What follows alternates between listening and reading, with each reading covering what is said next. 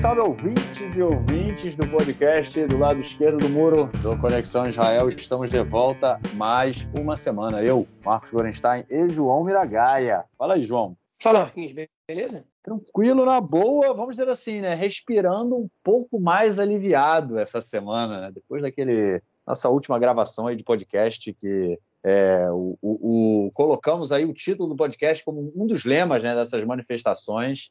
É, a gente pode dizer que agora a gente está respirando um pouco mais aliviado. Vamos comentar disso já já, nessa terça, nessa quinta-feira, 30 de março, é, 10 28 da noite. Já não estou no meu estúdio móvel, já consegui chegar em casa. É, João, muito frio aí para onde você está? Parece que o inverno voltou, hein, cara? O inverno já acabou, mas ele veio se despedir. Né? Aí é, ele vai, amanhã ele vai estar mais frio ainda. Aqui vai ter mínima de 6 graus amanhã. Voltou para se despedir o inverno. Será que vai é. se despedir? Semana que vem já é, é o Pêssar, né? Então, é... Não, segunda-feira já está previsto um xará aí, onda de calor, e aí, enfim. É aquele clima de primavera. É... Né? E tem aquela musiquinha, né? A Vive Guia Pessar Bar, né? A tradução aí, a primavera chegou, o Pessar, né? Que é a tradicional festa a Páscoa judaica, vamos dizer assim, o, o Pêssar chegou, né? O que o Pêssar é sempre na primavera, é a festa que marca aí também a entrada da primavera, começando na, na quarta-feira da semana que vem. Bom, é isso, é isso. Vamos deixar então de, de enrolação, vamos passar para o nosso primeiro bloco, porque temos muita coisa o que comentar. Isso, gente como falei agora na introdução e comentamos aí no nosso episódio passado, né? Essa semana agora, uma semana extremamente semana decisiva, né, na, na, na questão aí da, da reforma, do golpe judiciário, né? É, golpe judicial, sei lá, que o Netanyahu estava tentando aí aprovar a qualquer custo. Comentamos, né, no último episódio, a gente chegou a, foi até o, os últimos desdobramentos, até o que tinha acontecido aí na última quinta-feira. Vou fazer aquele resumão na última quinta-feira, depois de muita pressão durante a semana, o ministro da, da Defesa, né, o Gallant, Yoav Gallant, que é do Likud, né, o partido do Netanyahu, ele falou já, ele foi na televisão, não, não foi, ele começou a, a espalhar aí, né, começou os rumores de que ele iria fazer um depoimento falando que a, a uma declaração, né, falando que a reforma judicial ela deveria parar porque ela estava representando uma ameaça muito grande a Israel em função de tudo que estava acontecendo, né, os reservistas, né, se negando a, a cumprir a, a, sua tarefa de reservista, falaram que não iam mais, mais, mais assumir essa responsabilidade, principalmente os pilotos, né, deixando aí a aeronáutica israelense em situações um tanto quanto complicadas. O Gallant, né, ele falou que por conta disso deveria parar a reforma. O Netanyahu chamou o Gallant para uma conversa, né, ficou foi uma conversa aí que durou é, foi, foi, até altas horas da noite. A gente, a gente conseguiu ainda dar a notícia no final do, do, do nosso episódio, porque a gente gravou o episódio na, na sexta-feira, na semana passada, não foi na quinta-feira. É, e o Bibi come, conseguiu convencer o Gallant né, que ele não, que enfim, a não dar essa declaração, que ele ia conseguir resolver a situação, enfim, que ele ia ver o que ia fazer. O Gallant não, não deu essa, não deu a declaração, não falou nada que, que era contra a reforma, que a, não era que era contra a reforma, mas que a reforma deveria parar. O Bibi foi para Londres, né, na terceira semana seguida em que ele sai do, do país. Né, a primeira semana é, há três semanas atrás, né, ele foi para a Itália, depois ele foi é, para a Alemanha e depois ele foi agora para Roma, na última. Não, não, para Roma não, desculpa, para a Inglaterra, na última semana, para Londres. Foi uma situação extremamente é, é, complicada também, né? Porque quando o primeiro-ministro britânico foi recebê-lo, é, não foi até a entrada da, da região ali da Downing 10, né, da, da residência oficial, foi assim, ninguém queria aparecer com Netanyahu no, no último período, e, enfim, Netanyahu sofreu uma pressão muito grande também de todas as lideranças aí desses países que ele visitou, quer dizer, da Itália menos, né? Mas recebeu pressão da comunidade judaica na Itália, a gente comentou disso. Enfim, o Netanyahu estava em Londres no último final de semana e no sábado à noite, no final do Shabat, é o, o ministro né, da Defesa, Yoav Gallant, ele dá um depoimento, ele dá a declaração e fala que a reforma deveria parar. É uma, obviamente, uma confusão enorme, né? Começa no país é, afinal de contas, a gente vê aí, pelo menos claramente, o ministro né, do governo falando que não poderia continuar do jeito que está. O ministro da Defesa, não é só o ministro, né? Um ministro qualquer, né? O ministro da Defesa falando que a reforma poderia parar, deveria parar, porque ela representava aí um alto risco, né? A segurança do país estava em risco e, obviamente, a segurança do país deve ser colocada em, é, em primeiro plano. Enfim, isso foi no, no sábado à noite. No domingo, diversos setores aí continuaram, né, as greves e tudo mais, é, manifestação nas ruas, até que no domingo à noite o presidente, o presidente não, o primeiro-ministro Benjamin Netanyahu, ele resolveu demitir o Yoav Gallant, ministro da Defesa, e aí foi que o bicho pegou. Espontaneamente, centenas de milhares das pessoas foram para as ruas do país, Tel Aviv, Jerusalém, Haifa e qualquer cidade, as pessoas foram para as ruas. Eu cheguei em Jerusalém meia-noite e meia, fui para frente do parlamento, fiquei lá até duas e meia da manhã. Enfim, uma confusão gigante é, ninguém sabia o que ia acontecer. O Bibi ficou em silêncio durante o outro, a segunda-feira inteira, enquanto manifestações de esquerda, da esquerda e da direita aconteciam pelo país inteiro, até que no final da noite de segunda-feira, depois dessa bagunça enorme, depois de três dias de desgoverno total no país, Benjamin Netanyahu foi à televisão, fez um discurso esdrúxulo, mas disse que a reforma ia parar até o momento. Quer dizer, a reforma está parada, eles não iam continuar aí para avançar, nas, para avançar na, na, aprovação da reforma, e agora está buscando aí a construção de uma alternativa de, em negociações com a oposição. João, foi uma semana que começou muito tensa, mas é pelo menos a gente pode dizer que num período, acho que é, podemos dizer até que no médio prazo, a gente pode respirar é, com certo alívio, porque a pressão que o Netanyahu sofreu aqui dentro de Israel e fora de Israel foi muito grande e a reforma como eles gostariam de apresentar, como eles gostariam de passar, ela não vai, não vai conseguir passar agora não, hein? Não vai. Pois é. Enfim, vamos dar uma mini recapitulada é, no, nos fatos. Você já deu uma, eu quero só dar uma, uma engrossada nas informações que você passou, porque eu acho que isso é importante para a gente poder entender o desdobramento da situação e também para a gente poder simular um pouco cenários né, a partir disso. Enfim, é, algumas pessoas estão com dificuldade de, de admitir, eu, algumas pessoas, principalmente do campo é, democrático, Israel, né, que estavam protestando contra esse golpe no judiciário, né, de que, é, enfim, essa, essa foi uma vitória desse campo. Né, essa interrupção da legislação sem absolutamente nenhuma contrapartida foi uma vitória do campo democrático no Israel. Isso nunca tinha acontecido antes, né, por pressões populares, durante o governo Netanyahu, ele interromper uma, interromper uma política em curso, dando é, ao outro lado, enfim, é, o que eles estão pedindo, o que eles estão exigindo, é, sem, sem cobrar nenhuma contrapartida. Ele não estava em condições de cobrar nenhuma contrapartida, essa é a verdade. Isso foi uma vitória. Não é uma vitória definitiva, evidente que não, é, mas é uma vitória momentânea okay, que mostra, para quem quiser ver, é, que a manifestação, é, de maneira geral, não só as pessoas saindo nas ruas, porque as manifestações elas se colocaram de diversas maneiras, a pressão que o governo sofreu foi muito forte por vários lados, enfim, ela venceu, né? ela, ela, mostrou força, mostrou que, que você ter maioria na Knesset não te dá tranquilidade nem segurança para você fazer o que você quiser. E isso foi entendido pelo governo. Né? Eles demoraram muito para entender isso, ou, ou, melhor dizendo, para aceitar isso, né? É, mas eles tiveram que aceitar. Não teve escapatória essa situação. O que aconteceu? A gente comentou na semana passada, a gente está comentando, na verdade, todas as edições de podcast, como as manifestações estão sendo grandes. A gente está tendo, é, a, é, na verdade, é, advertências de diversos lados de como essa reforma ela pode ser prejudicial para a economia israelense de maneira geral. A gente já está vendo uma fuga é, de, enfim, de, de, de, dinheiro daqui, né? É, é os investimentos não estão sendo feitos em, startups israelenses. É, algumas empresas grandes de high-tech, bilionárias, retiraram é, essas contas de Israel e, vieram, enfim, depositaram seu dinheiro em outros países. Isso representa uma diminuição é, significativa no, enfim, nos impostos que se pagam aqui ou, ou ou é, nas reservas que os bancos têm, né, nos bancos israelenses. A gente acabou de ver que acontece quando o banco não tem suficiente dinheiro, né? agora no, nos Estados Unidos. Enfim, a gente está vendo essa, essa questão para a segurança nacional, né?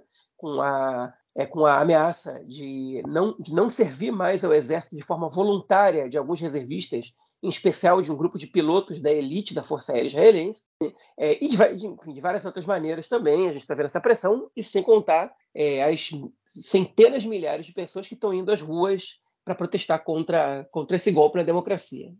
Uma pesquisa feita, se não me engano, pelo Canal 11, é, mostrou que cerca de 23% da população israelense já teve, pelo menos alguma vez, em alguma manifestação esse ano contra, contra, o, contra o golpe no judiciário. Esse é um número assustador. 23% da população já teve algum momento no, no, nessas, é, nessas manifestações. Vocês imaginem aí no Brasil é, que, que haja manifestações que você vai entrevistar as pessoas e, e, e mais ou menos é, 45 milhões de brasileiros vão dizer que em algum momento já tiveram é, uma manifestação em uma dessas manifestações que estão acontecendo nos últimos três meses.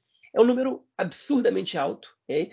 Falando de 2 milhões de pessoas. As pessoas estão levando os filhos também. Né? Eu levei meu filho, meus filhos essa semana, meu filho, minha, eu, minha esposa e meus filhos para uma manifestação aqui perto, na, na própria segunda-feira.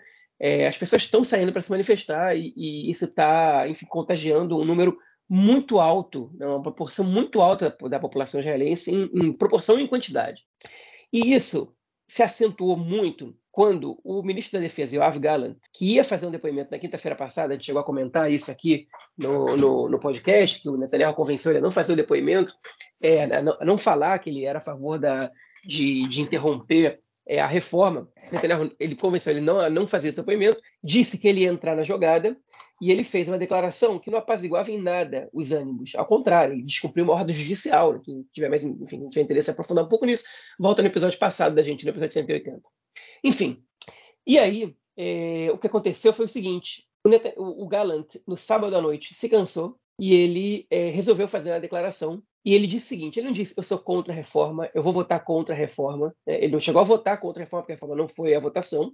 No caso, o que estava prestes a votação era a mudança da comissão para a nomeação de juízes, que ia dar à coalizão maioria absoluta e o direito de nomear juízes a bel prazer. E o Gallant foi, é, a, a, enfim, a, a imprensa, a mídia, e disse: é, eu peço ao governo, à coalizão, para interromper a Hakika, né, que é a legislação, na verdade, é a, que, não, não, que não levem essa proposta à ação, porque essa reforma ela, ela é uma ameaça à segurança nacional. Assim ele disse, o ministro da Defesa. Não é só o ministro da Defesa, ele é um ex-general, um general da reserva, um sujeito que quase foi, quase virou chefe das Forças Armadas é, em 2011. Ele não virou porque foi descoberto ali no último minuto um esquema de corrupção é, enfim, ele, ele se apropriou de um terreno é, de maneira é, é ilegal, é, usou do seu, do seu, seu lugar no exército para se apropriar de um terreno de maneira ilegal, e isso foi descoberto quando ele já estava pré-nomeado. Faltava assinar os papéis e oficializar é, a nomeação dele, e aí nessa brincadeira ele caiu, a nomeação dele caiu, e o Benny Gantz foi o escolhido para ser o chefe das Forças Armadas naquele momento, pelo Ehud Barak, que era o ministro da Defesa, e o Netanyahu, que era o que era o primeiro-ministro. É, e aí o Gallant, enfim, foi para foi a reserva e, e um pouco depois ele entrou para a política junto do partido é, Kulano, do, do Moshe Carlone, que foi ministro da, das Finanças por, por cinco anos agora em Israel, entre 2015 e 2020. Né? E aí quando, quando o Kulano, é, enfim, começou a alcançar resultados muito baixos, o Carlon decidiu retornar ao Likud e os, os membros do partido foram com ele. Parte desses membros saiu né, do, do Likud, como, por exemplo, a a Sharon Esquel, que está junto com o Benny Gantz agora, é, e parte dos membros continuam no Likud, inclusive bem votados né, nas internas do Likud, como Gallant, se não me engano, é o número 5 do partido, o Eli que é o número 3 do partido, são é, heranças que ficaram do Culano no, no Likud até hoje. Enfim, então Gallant, ele não é, ele não é um sujeito, ele não é um político natural, ele é um, ele é um militar, okay? um ex-militar, mas com mentalidade militar até hoje, que conhece o exército de dentro e certamente estava sofrendo muitíssima pressão para se posicionar, porque não é brincadeira o que está acontecendo. Você não pode se dar o luxo de, de, perder uma quantidade dessas de pilotos, são muito poucos pilotos em Israel, é muito difícil, é muito, muito longo o curso, exige muita preparação, você não forma uma grande quantidade de pilotos. É, enfim, a Força Aérea de Israel é uma força aérea bastante poderosa, é, mas sem piloto não tem muito o que fazer, né? a gente não tem tantos aviões não tripulados para dar conta, por exemplo, de um conflito é, de grandes proporções. É, e o Gallant, certamente, ele estava ouvindo ex-comandantes dele no exército, né? porque você, enfim, até que você chega a general, você teve, você teve os teus comandantes no, no passado, né? que estão dizendo para ele, meu amigo, você não está vendo o que está acontecendo, você não está tipo, tá, tá, passando na tua cara, você vai, você vai compactuar com isso, você vai ser, você vai, enfim, ser complacente com essa, com essa posição do, do governo que está colocando em risco a segurança nacional. E ele certamente estava ouvindo as informações que vinham do chefe das Forças Armadas, do Artsy Levy, do, do, do, do, chefe do Shabak, né, do Serviço de Segurança é, Geral, do Mossad, enfim, da inteligência, da Aman, é, de todos os órgãos de segurança que respondem a ele, certamente alertando ao perigo que isso representa. E chega uma hora que ele vira e fala assim: eu não posso mais com isso. Eu não, eu não posso olhar para essa situação e ficar incólume e fingir que não está acontecendo nada. E aí ele foi a público e disse isso. É, e aí o Netanyahu estava em Londres e ele antecipou a volta dele a Israel. Outra vez ele viajou no fim de semana. A polêmica era que o Netanyahu e a, e a sua esposa estavam comendo lagosta no hotel, né? que é uma refeição muito cara e paga com, com dinheiro público, é, e que não é caché. Então, é, todo, qualquer tipo de polêmica dessas, é, a imprensa moralista explora. Para mim, isso é muito menos importante que qualquer outra coisa que está acontecendo, mas é, ninguém mais falou nisso logo depois, porque o Netanyahu se, apressou para voltar para o país, e aí é, começou a chamada, tipo, o que, que, que vai acontecer? Por que, que o Netanyahu se apressou a voltar para o país? Porque o Gallant fez essa declaração? Sim, e, e, e isso estimulou as pessoas a saírem às ruas no sábado à noite. As, as, as manifestações já estavam grandes e aumentaram mais ainda. Netanyahu retornou a Israel, e, e, aí os segmentos mais radicais, extremistas e, e, antidemocráticos da imprensa começaram a exigir a cabeça do Gallant. É, os, os, jornalistas mais, é, é, é enfim, patéticos, eu posso dizer assim, da, que, que, hoje comentam, que manipulam informação, que, que tem um discurso totalmente é, agressivo, violento e, e, e bélico, que, que tratam a gente, que tratam a sociedade como nós e eles, enfim, que dividem a sociedade e procuram cada vez mais, mais briga interna, estavam fazendo essa, enfim, estavam pedindo a cabeça do Gallant, o filho do Netanyahu também, o, o Yair Netanyahu, que é uma influência muito grande nele, como a gente está vendo, é, e é, um, um, parlamentar, até onde eu vi, nas três horas seguintes ao, ao, à declaração do Gallant, também tinha pedido a cabeça do Gallant. Itamar Ben-Gvir, ministro da Segurança Nacional. Os membros do Likud estavam sendo cautelosos em relação à, declaração do Gallant, com exceção de alguns poucos que é, aproveitaram o momento para declarar apoio à manifestação do Gallant. Em outras palavras, eles fizeram coro e disseram é, é, a reforma tem que ser interrompida. É, eles não disseram, eu vou votar contra, eu sou contra a reforma, os princípios não são legítimos. Nenhum deputado do Likud, nenhum membro do governo disse isso. O que eles disseram foi, da maneira como as coisas estão sendo feitas, isso está causando mais problema que solução, e isso tem que parar para a gente poder conversar com a oposição e chegar numa reforma que, que seja um consenso. Né? Enfim, que é, é no, no, contexto que a gente está inserido, é uma postura razoável. Só que o Netanyahu voltou e o que ele fez foi é, fazer o jogo dos extremistas. E cerca mais ou menos para as nove da noite, dez da noite, ele é, anunciou a demissão do Gallant. Disse que perdeu a confiança nele. E isso, o que aconteceu nessa hora, foi que é, as pessoas começaram a sair da rua espontaneamente. Num, domingo, que é dia útil em Israel, como se fosse segunda-feira aí no Brasil, para quem está estudando a gente no Brasil, praticamente qualquer outro país do mundo, as pessoas começaram a sair às ruas e se manifestar. E a gente chegou a ter 700 mil pessoas nas ruas do país. 8% da população de Israel foi para a rua nessa, nesse domingo à noite. Estou falando domingo à noite, domingo de madrugada, meia-noite e meia. É, essa era a quantidade de pessoas que estava estava na rua mais ou menos, um pouco menos que as pessoas. Tinha gente que foi e voltou, a gente só saiu para a rua depois. Jerusalém ficou entupida e, as e em Jerusalém as pessoas foram direto para casa, para a residência do primeiro-ministro. A polícia não estava preparada para isso.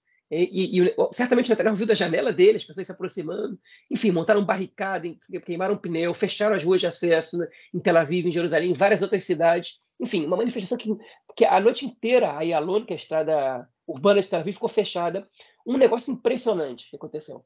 E aí, os, alguns jornalistas da direita, inclusive pró-reforma, que defendem o Netanyahu em geral, começaram a dizer que ele perdeu o controle, ele já não manda mais nada, ele, enfim, os erros do governo são, são claros é, na cara de todo mundo. A demissão do Gallant, por, pelas razões que, elas foram feitas, ela foi feita né, e do momento que foi feito, depois do discurso que ele fez, foi totalmente justificada. Foi um erro estratégico tremendo do Netanyahu, do governo de maneira geral. E, é, enfim, e aí o país estava em ebulição. Aí, é, de noite ainda, a central a sindical de Israel, que existe desde a criação do Estado, a Estadruta, agora é Estadruta Clalit o nome, né? É enfim, a, a Organização Geral dos Trabalhadores, mas antes era só a Organização dos Trabalhadores. É, era a Organização dos Trabalhadores da Terra de Israel, virou a Organização dos Trabalhadores de Israel e agora virou a Organização Geral dos Trabalhadores, é, se reuniu com, com, empresários, com banqueiros. Olha, olha para vocês terem uma noção disso. O movimento dos trabalhadores, que é um movimento muito é, é, apartidário atualmente, ele sempre foi ligado ao Partido Trabalhista, hoje é muito menos.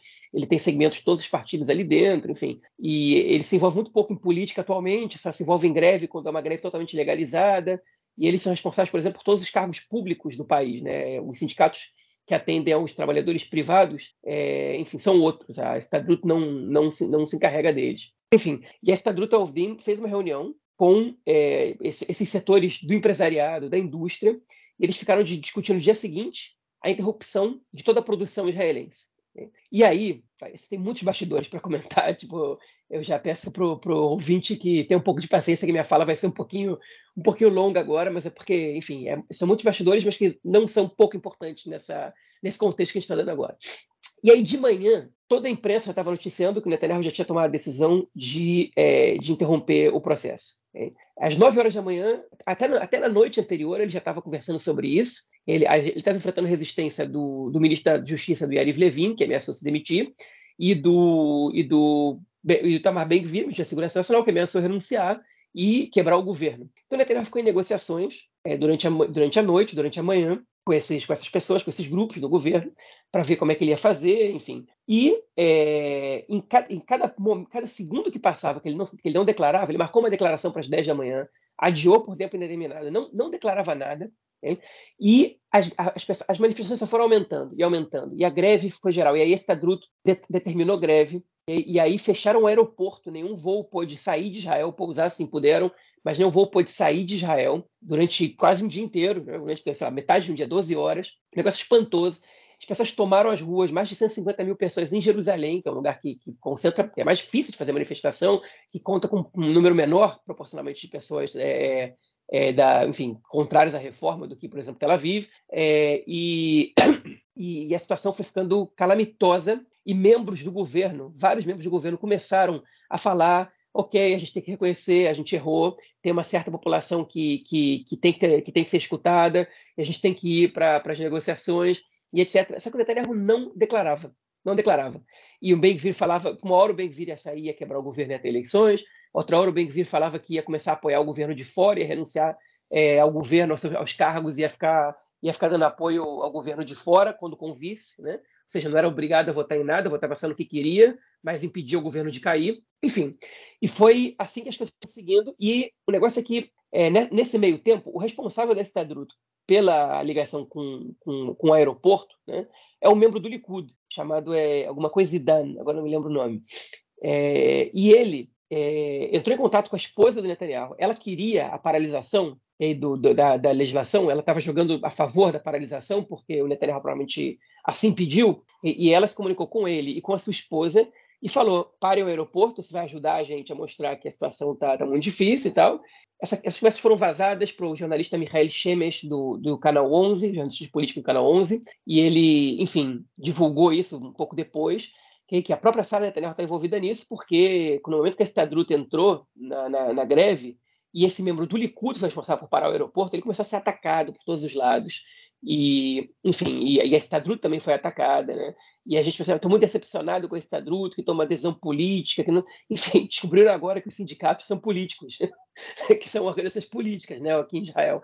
Na verdade, culpa da própria Estadruto, que há tanto tempo não se envolve com política, que esqueceram, ela esqueceu qual é a sua própria, sua própria função na sociedade. Mas, enfim, negócio bizarro, né? O próprio Netanyahu estava querendo isso, ok? E as, as manifestações foram crescendo. E aí, é, o que o Netanyahu fez foi o seguinte: ele convocou, ele e setores do governo convocaram manifestações para essa mesma segunda-feira à noite, é, no meu entender, para que ele tivesse algum mínimo de suporte, para que é, ele pudesse fazer a sua declaração oficial, mostrando que, apesar de que ele também tem muito apoio, é, essa, é, essa, enfim, é, ele vai paralisar por um bom ato porque é o que precisa ser feito agora, porque o país é, não, não entra em estado de calamidade. Foi exatamente o que ele fez. Ele esperou a manifestação da direita sair, e aí, manifestação um pouco mais. É, não, não foram registrados muitos casos de violência nessa manifestação, depois da manifestação, sim. Um grupo de, de, de, de baderneiros é, marginais é, agrediu, tentou linchar um motorista de táxi árabe em Jerusalém, quase, enfim, quase mataram o cara. É, não foram todos os manifestantes que fizeram, foi um grupo pequeno, mas enfim, eles teve, estavam. Teve agressão também. Teve agressão ao pessoal do Canal 13, né? Ah, sim, o Canal 13, teve jornalista do Canal 13 que foi, que foi agredido, é verdade. O Canal 13 que está agora passando por um processo de, de, de, de, identificação com a esquerda maior, enfim, não porque o jornal, não porque o canal exatamente esteja indo para esse lado, mas porque assim estão identificando os militantes da direita, porque a principal porta-voz da direita nesse canal mudou de canal, foi para o canal 11, canal público. É, e, enfim, e o canal 13 está sendo a principal vítima dessa dessa violência eh, dos manifestantes da direita, mas não só. Hoje, na manifestação de hoje, a gente vai chegar lá, é, repórteres do Canal 12 foram agredidos, mas enfim. É, e, é, e aí ele foi para a televisão, né, às 8 da noite, se não me engano, e disse, né, ele, ele se comparou à mãe, no caso do bebê do rei Salomão, né, na história, que duas, duas mulheres brigam para pela maternidade do bebê, e, uma, e aí quando o rei Salomão anuncia, vamos cortar o bebê no meio, cada uma leva metade, a verdadeira mãe diz que é, não, então eu prefiro que ela fique com o bebê do que você bate o bebê.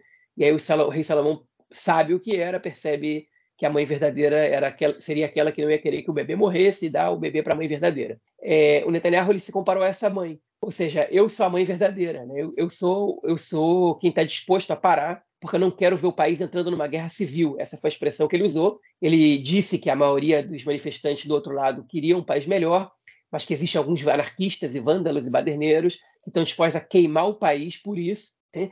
Ou seja, só do lado do outro lado tem pessoas é, violentas, do lado dele não tem. E você tem que se lembrar que as manifestações contra a reforma foram 100% pacíficas até agora. Não teve um caso de violência contra a polícia, contra outros manifestantes, contra a imprensa, contra nada.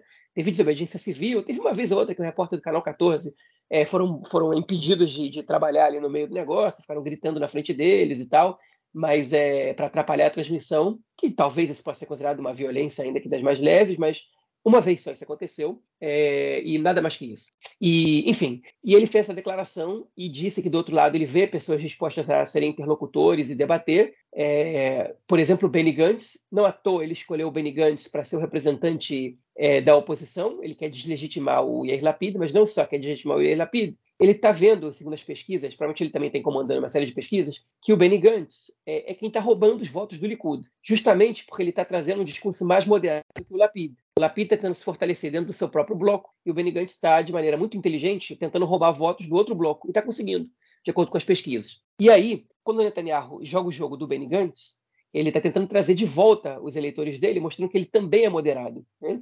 que o lado dele também é moderado. Então ele escolheu o Gantz, tentando jogar o Lapid para escanteio, mas até agora os resultados que a gente viu foram um fortalecimento do Gantz, né? As pesquisas que no dia seguinte ele já é considerado pela população israelense o cara mais adequado para ser o primeiro-ministro. Ele chegou a ultrapassar o Yair Lapid e, e colar, empate técnico com o Likud. Em outro, se ele, se ele não passava o Yair Lapid, ele estava uma ou duas cadeiras atrás, ainda em empate técnico, os três partidos em empate técnico. Em todas as pesquisas, a coalizão perdia entre 11 e 12 cadeiras, não conseguiria mais formar o governo, enquanto a oposição sim conseguiria sem o apoio dos partidos árabes, a Lista Unificada e, e, e o TAL, né, o partido, a Lista Democrática Árabe, que, que são, representam um determinado tabu para os partidos de centro é, formar o governo com eles. É, enfim, e é, o Netanyahu ele já é rejeitado por 55% dos eleitores do Likud. Né? A, a, avaliação dele já está negativa. Por 55% dos eleitores do Likud, do geral, a avaliação dele está negativa para cerca de 65% a 68% dos eleitores. É, quase 70% dos eleitores também é a favor de interromper a reforma é, e quase 60% dos eleitores é a favor de passar uma reforma que seja feita em consenso após negociações. Isso é, são números que, é, que, que, enfim, que bateram em todas as pesquisas. Né? É, eles sabem disso, eles sabem muito bem disso, eles sabem que não dava para passar.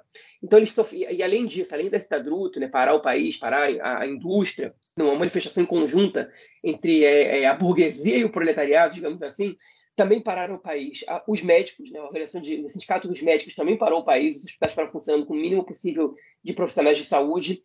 As universidades pararam, com exceção da Universidade de Ariel, que não é que não à toa é a única universidade que está localizada nos territórios. Né?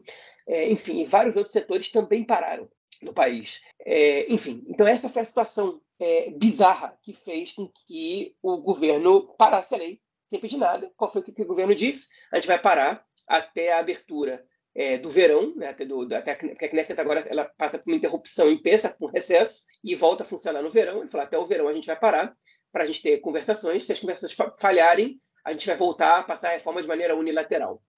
Isso foi o que, essa foi a declaração do Netanyahu. E já no dia seguinte, na mesma noite, já começaram as negociações. É, o Yariv Levin e o Simcha Rotman, que é o presidente da comissão, da comissão de Constituição e Justiça da Knesset, não foram representar o governo nas negociações. Foram outros deputados escalados pelo Likud, alguns membros da sociedade civil, alguns deputados pelo Yeshatid, outros deputados pelo, pela, pelo campo republicano, que é o partido do Benny Gantz, é, e estão sentando, estão conversando. Até agora a gente não sabe como é que isso está progredindo.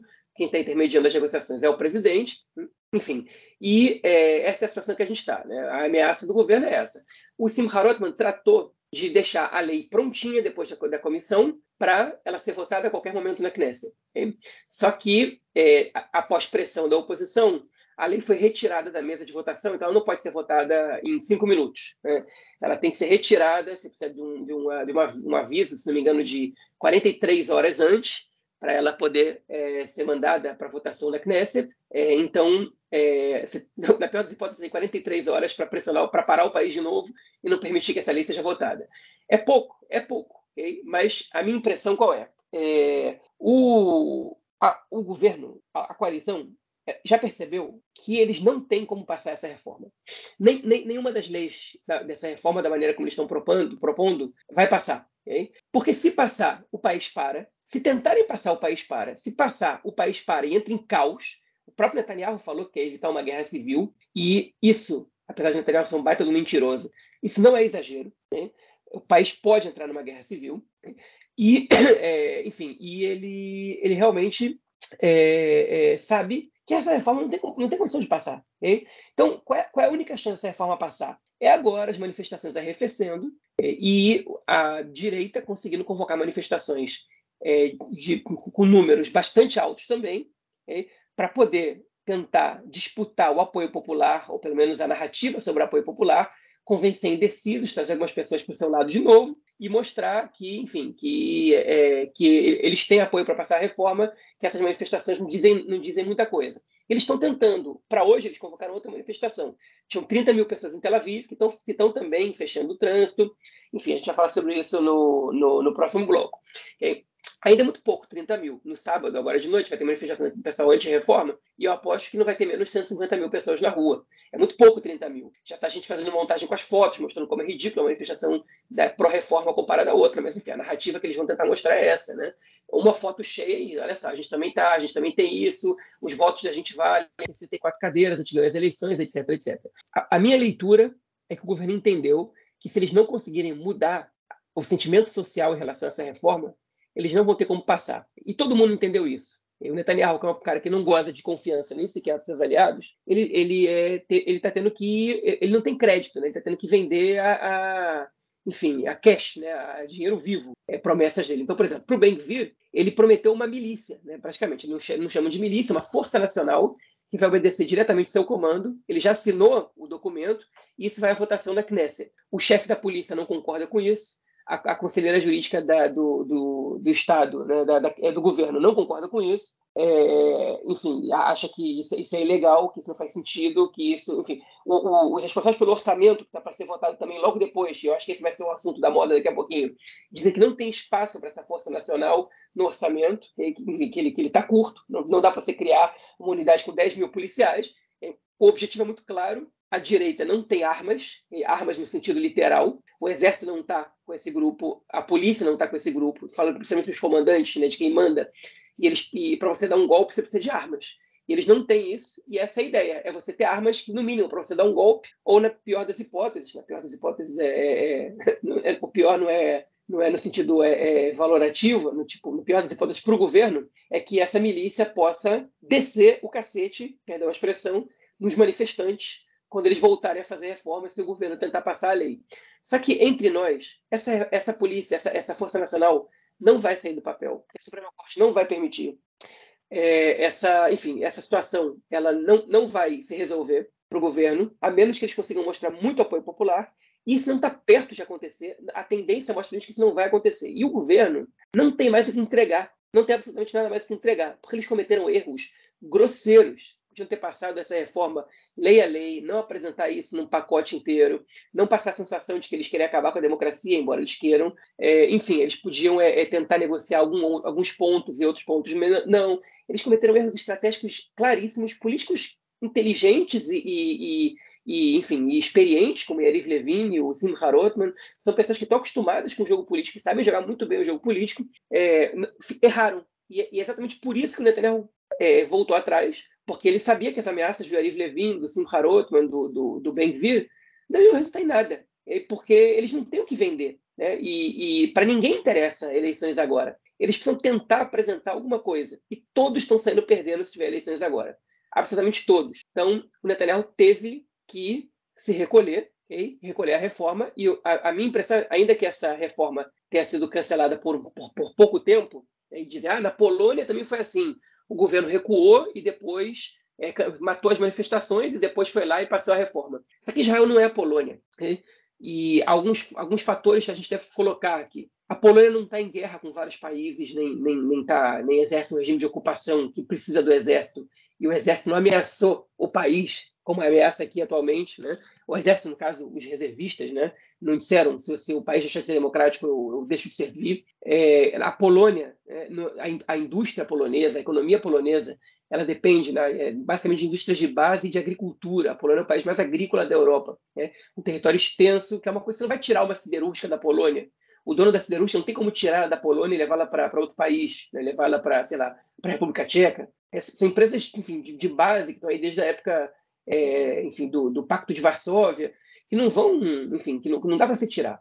A indústria israelense forte que está ameaçando o país é a da alta tecnologia, e que, enfim, que é muito fácil você passar para outros países, porque basicamente se trata de pessoas. Né? O, o maquinário não é tão relevante, não é tão relevante para essa para essa indústria e ela já está saindo. E, e, isso é, é, muito fácil você sair de Israel e ir para outros lugares, inclusive que as pessoas vão embora de Israel e vão morar em outros países. Isso também não é tão difícil. É, é, inclusive, o número de israelenses com, com, dupla nacionalidade ou tripla nacionalidade é muito grande também. Então, as pessoas têm facilidade para morar na Europa e em outros lugares. É, e isso é muito, muito possível de acontecer. Né? E então é, as ameaças são reais. E Israel também não pode se dar o luxo de, de não contar com o exército com sua força máxima. Né? Os inimigos de Israel estão querendo aproveitar essa situação. A gente comentou na semana passada, o Marquinhos pontuou muito bem que Israel sofreu dois atentados do Hezbollah e não revidou. Israel sempre revida. Como que Israel não revidou isso? É porque o governo está com medo do que pode acontecer se revidar. Ou seja, a segurança nacional já está ameaçada. Ela já está, na verdade, sendo prejudicada pela situação interna do país. Então, está muito claro que essa reforma não tem como passar para a população, que um grande número não concorda, em maioria, em ampla maioria não concorda, e para o próprio governo.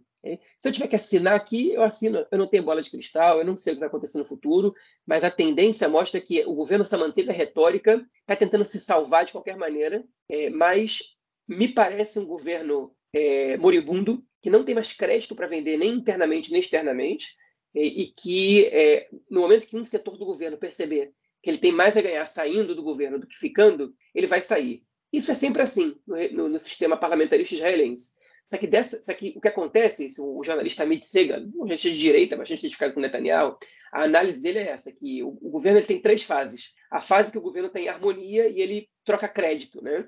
Você acredita nas promessas um do outro e, fa e faz, é, enfim, você faz concessões em troca de promessas que futuramente você vai receber é, investimentos específicos, que no, o próximo orçamento vai ser benéfico com você, e você convence a tua base de não protestar, se você receber tal coisa, enquanto o outro vai fazer a mesma coisa para você depois. Essa fase do crédito. Chega um momento que o crédito acaba e aí o governo ele, ele aceita negociar somente em dinheiro vivo, ou seja, eu quero isso agora. Se não for agora, eu não voto nessa proposta. E o terceiro fator é quando membros do governo começam a votar contra o próprio governo. Okay? E aí é quando a coalizão já está para acabar. O governo atual ele já começou no dinheiro vivo.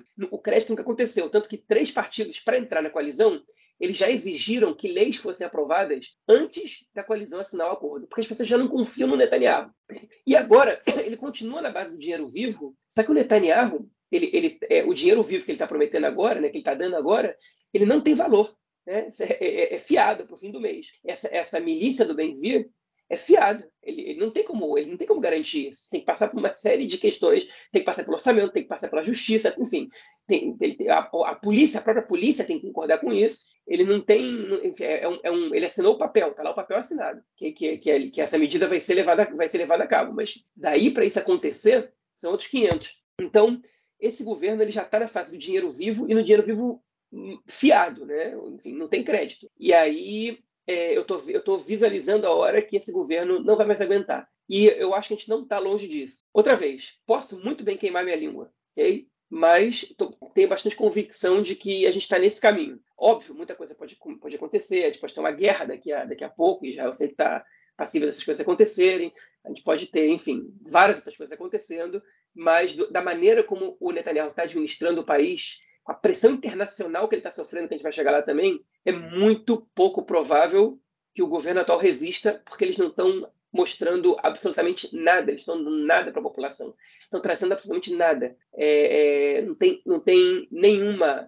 promessa de governo que está sendo concretizada atualmente, nenhuma. E a situação atual ela é muito mais pessimista para o governo, né? a, a, possibilidade de trazer realizações é, é muito menor do que era antes. E por fim, para terminar, na verdade, eu acho que dois fatores influenciaram muito para é, que isso acontecesse no momento que isso acontecendo. Okay?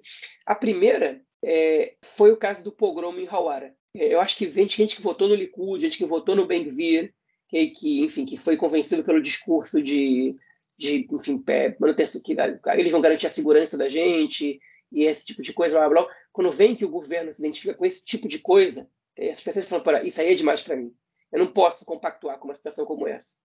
Isso ali foi uma linha vermelha que, que, quando aconteceu e o governo não diretamente condenou o que aconteceu ali, comparou com os manifestantes, enfim, foi um erro grosseiro. Quando as pessoas que votaram é, no Ben-Gvir, por exemplo, viram o Ben-Gvir se associar àquelas pessoas, é, ou membros do governo, o Smotrich dizer que o que Hawara tinha que ser arriscado do mapa, vocês acham que pensaram, pera, a gente não é a gente não é esse bando de genocida, a gente não quer isso. Né? E, e esse, esse, é um ponto ali que, que, que, quebrou bastante a confiança do governo. E a segunda foi o fato da gente ver que o país o país está em chamas e o Netanyahu, a declaração que ele fez agora paralisando a lei, podia ter sido feita há dois meses. Ia ter evitado um, um monte de coisa e não, e não foi feita. E quando as pessoas estão vendo isso, por que eles estão sendo tão irresponsáveis? Por que o Netanyahu não para essas pessoas? Ele perdeu a mão. Ele perdeu a mão como ele nunca perdeu. E ele está com a popularidade dele mais baixa nos últimos 20 anos. E, e isso é, cobra um preço. E ele está nesse preço agora. Falei demais. Vou deixar agora o Marquinhos falar. Pô, rapaz, é muita coisa para falar mesmo, né? Eu acho que uma semana que a gente toda, toda a nossa angústia dos últimos três meses, desde que esse governo tomou posse, se resumiram nessa semana e, de uma certa forma, foram aliviadas né, nessa semana também. É, cara, é, eu acho que o que aconteceu mostra uma, um Netanyahu que a gente há muito tempo não via, ou talvez que a gente nunca tenha visto antes. Né? Um Netanyahu que é, ele não, não controla a situação, ele reage aos acontecimentos, o que não é uma coisa normal. Né? O Netanyahu geralmente a política, ele sempre construiu a política de uma forma muito segura e direta, ele sempre teve muito certo do que ele fazia, e ele sabia controlar os atores que estavam debaixo dele, né? É, não é à toa que o Yair Lapid já fez é, governo com Netanyahu, o Avigdor Lieberman já fez governo com Netanyahu, o Guidon Sar era do Likud, o Benny Gantz já fez governo com Netanyahu, é, enfim, todo mundo que hoje está na oposição, os grandes líderes da oposição, né, dos três, enfim, dos dois principais partidos, né, o Benny Gantz e o Lapid, já foram ministros do Netanyahu. E o Lieberman, que, enfim, é um partido pequeno, né, não é uma grande liderança, mas também já foi ministro do Netanyahu. É, ou seja, todo mundo já sentou com ele, o Netanyahu sempre foi o cara ali que conseguiu não só controlar todos, ele mantinha sempre, ele sempre conseguiu se manter acima deles, né, é, e destruí-los, né, foi o que o Netanyahu fez com o Benny Gantz aí no, na, no último período, em que o Benny Gantz aceitou fazer governo com ele, e foi simplesmente comido pelo Netanyahu, né? Foi tipo viu o que que o cara é, realmente apresentou, né? O, o Benny Gantz ele era um cara extremamente inexperiente, a primeira vez que ele estava participando de eleições, enfim, foi uma coisa meio bizarra. É, sentiu o golpe, desde então ele falou que não ia dar mais para sentar com Netanyahu e agora ele muda isso novamente, né? Como você colocou, o Benny Gantz aí justamente está trazendo, é, tirando votos do Likud é, de maneira, como você coloca, de maneira inteligente, né? É, é, e pela primeira vez em muitos anos a gente vê uma mudança no balanço né, político do quadro eleitoral, não, não, não político, o balanço do quadro eleitoral. A gente passou durante, a gente passou é, é por cinco processos eleitorais em que é, é, os campos, né, vamos dizer assim, o campo progressista e o campo conservador, era, basicamente ficavam na, com o mesmo número de votos, né, mesmo número de cadeiras. A gente não tinha uma diferença muito grande. É, a gente teve o governo passado que foi caótico, né? o governo que hoje está na oposição, e agora a gente tem mais uma vez o governo do Netanyahu que também é completamente caótico. É, eu acho que o Benny Gantz, você fala que é uma, é uma atitude inteligente dele, né? no caso de trazer aí esses setores do, do Likud, principalmente insatisfeitos, é, pode ser uma atitude inteligente se você for pensar no ponto de vista é, eleitoral, né? É, mas eu acho que mostra muito também do que é o Benny Gantz, mostra muito do que é do, do, do, país que a gente, do que, do futuro que a gente pode esperar, porque na verdade é, não há muita diferença entre se o Benny Gantz ele estaria o Benny Gantz inclusive, eu acho que é, é, é o Benny Gantz inclusive ele, ele falou para o Bibi, né, ele deixou claro que caso o Bibi quisesse trocar né, o Ben-Gvir e o Smutrich pelo Benny Gantz, ele aceitaria isso. Ele falou que ele daria, é, ele apoiaria o governo de fora. Ele não entraria para o governo do Netanyahu, mas ele daria ao Netanyahu os votos necessário, necessários para a aprovação do, do orçamento que tem que ser feito até o meio do ano. Né? A gente está agora começando, agora que a gente acabou de com essa reforma, com essa reforma foi deixada de lado, que essas negociações estão acontecendo no, do lado, né? começa a já, agora já a discussão sobre a aprovação do orçamento do ano que vem, tem que ser aprovado até o meio do ano, senão o governo cai. É, e aí a gente já vai ver isso acontecendo, mas e o, e o, o Gantz tinha dado esse apoio ao Netanyahu. Ele falou: olha só, para a reforma, tira o Ben-Gvir, tira o Smutrich, e eu apoio o governo de fora. Então me preocupa muito o Benny Gantz, porque ele é um cara que, é, na minha opinião, ele não tem é, a muda shidra, né? não tem uma coluna vertebral, um cara que vai é, vai deslizar para onde ele quiser, porque ele hoje ele quer ser o primeiro-ministro de qualquer jeito. Eu acho que uma coisa muito do ego, né? Aqui na, na política israelense a gente vê o Lapida, o Benny Gantz, todo mundo ali quer ser o quer, estar tá no cargo e não, não tem muito o que oferecer de diferente. Realmente não tem absolutamente nada de que oferecer diferente do que o Likud oferece, não do que o Netanyahu, né? Porque o Netanyahu hoje já virou uma coisa à parte né, do Likud. Ele é hoje um, realmente um. É, ele não é um ditador porque a, a, nós não, não deixamos que ele assim se tornasse, mas ele é um. Ele tem um, um sentido. Né, ele tem um. Ele, pelo menos ele acha que ele é um imperador, né? Que ele é um cara ali que manda em tudo e, e todo mundo tem que fazer o que ele quer. Então, assim, e o Benny Gantz ele dá apoio a isso, ele não está preocupado com isso. Então, me preocupa muito né, o que a gente pode vir, pela, pode vir ver pela frente, porque é, eu não confio no Benny Gantz é, é, enquanto, enquanto político. Acho que é muita gente na última eleição, não, é o cara que ele vai, é um cara inteligente, é um cara que, enfim, é, é, vem das Forças Armadas, né, que é uma coisa que é muito importante aqui em Israel também. Mas eu, eu, tenho, eu tenho sérias desconfianças do, do Benny Gantz. Eu não acho que ele, enfim, é mais, ele pode trazer, pelo menos para nós, né, progressistas, é, ele pode trazer coisas piores do que melhores. Lembrando que agora ele foi o ministro da Defesa, né, do governo que antes do Netanyahu, e foi o ano que a gente teve mais mortes na Cisjordânia cometidas pelo, pelo exército israelense desde a segunda intifada.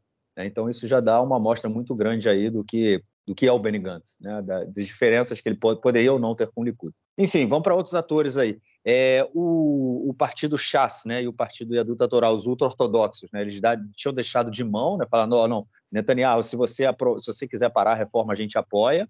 É, desde o início, né, eles, a maior preocupação deles era justamente a questão da, da lei da, da Piscata Gabrut, né, lei da superação, né, que a gente costuma chamar aqui, que é a lei que daria ao parlamento a possibilidade de é, votar novamente uma lei que teria sido é, cancelada pelo Supremo, né? ou seja, o parlamento aprova uma lei, o Supremo diz que essa lei ela é, vamos dizer assim, inconstitucional, é, e aí o, o parlamento teria a possibilidade de votar novamente essa lei, caso essa lei fosse aprovada, ela passaria por cima da decisão do Supremo Tribunal de Justiça. É, os maiores interessados e quem estava empurrando mais com força essa lei, essa lei desde o início eram justamente os ortodoxos, porque é, eles temem né, a questão toda da, do serviço militar né, para a população ortodoxa, que eles não servem, eles também não querem servir.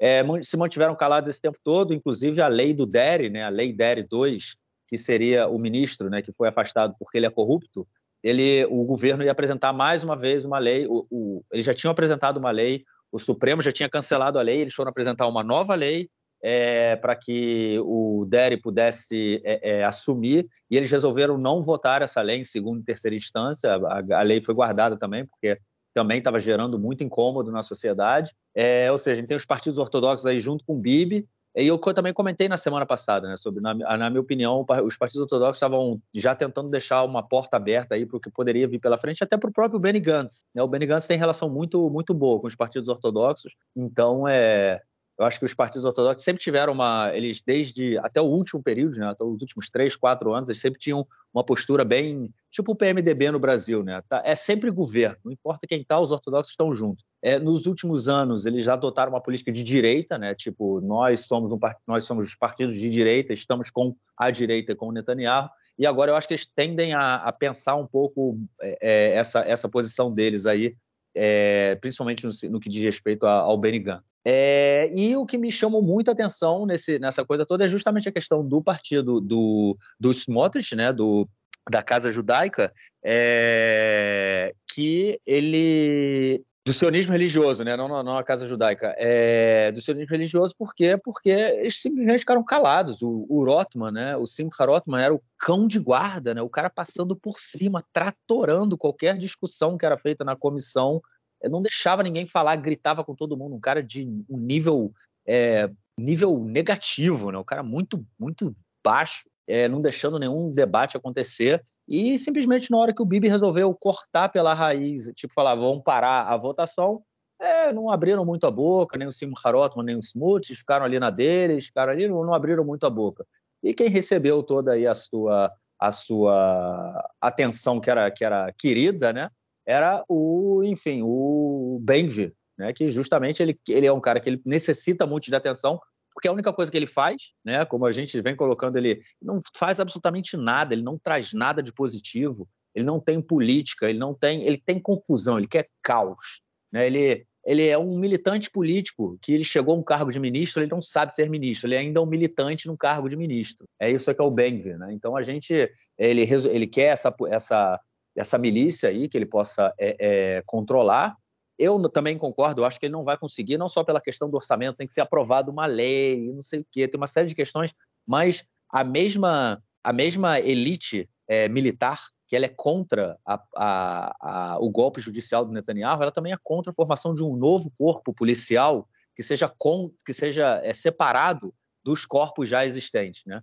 Uma, uma das maiores questões quando o Estado foi criado foi unificar os grupos paramilitares. Você tinha grupos paramilitares de direita poucos, pequenos, é, e você tinha grupos paramilitares de esquerda, que eram poucos também, mas eram grandes e fortes, que eram principalmente o Haganá é, e o Palmar, né, que eram dois grupos ligados ao movimento trabalhista, ao Partido Trabalhista, e eram grupos fortes. Foram eles, eram, eles são a, a base, são 90% da criação do exército de Israel vem desses dois grupos. E a maior dificuldade foi juntar esses grupos paramilitares em torno de um exército que representasse o país. Né? Você despolitizou esses grupos paramilitares, você transformou num, numa instituição do Estado de Israel. Né? Essa foi uma das principais é, questões. E agora o que o Ben quer é justamente fazer essa separação novamente. Né? Ele quer agora criar uma milícia que esteja sob a direção dele. Né? E aí muita gente falando ah, porque ele quer entrar nos manifestantes, não sei o quê. Eu acho que a questão dos manifestantes é, é segundo plano. Se o Ben cria uma milícia dessa, meu amigo, a população palestina que vive no Estado de Israel e a população palestina que vive pro lado de lá da linha verde, tá ferrada, malandro. Tá ferrada. Não vai sobrar um para contar a história. O cara vai passar o carro se ele tiver uma milícia.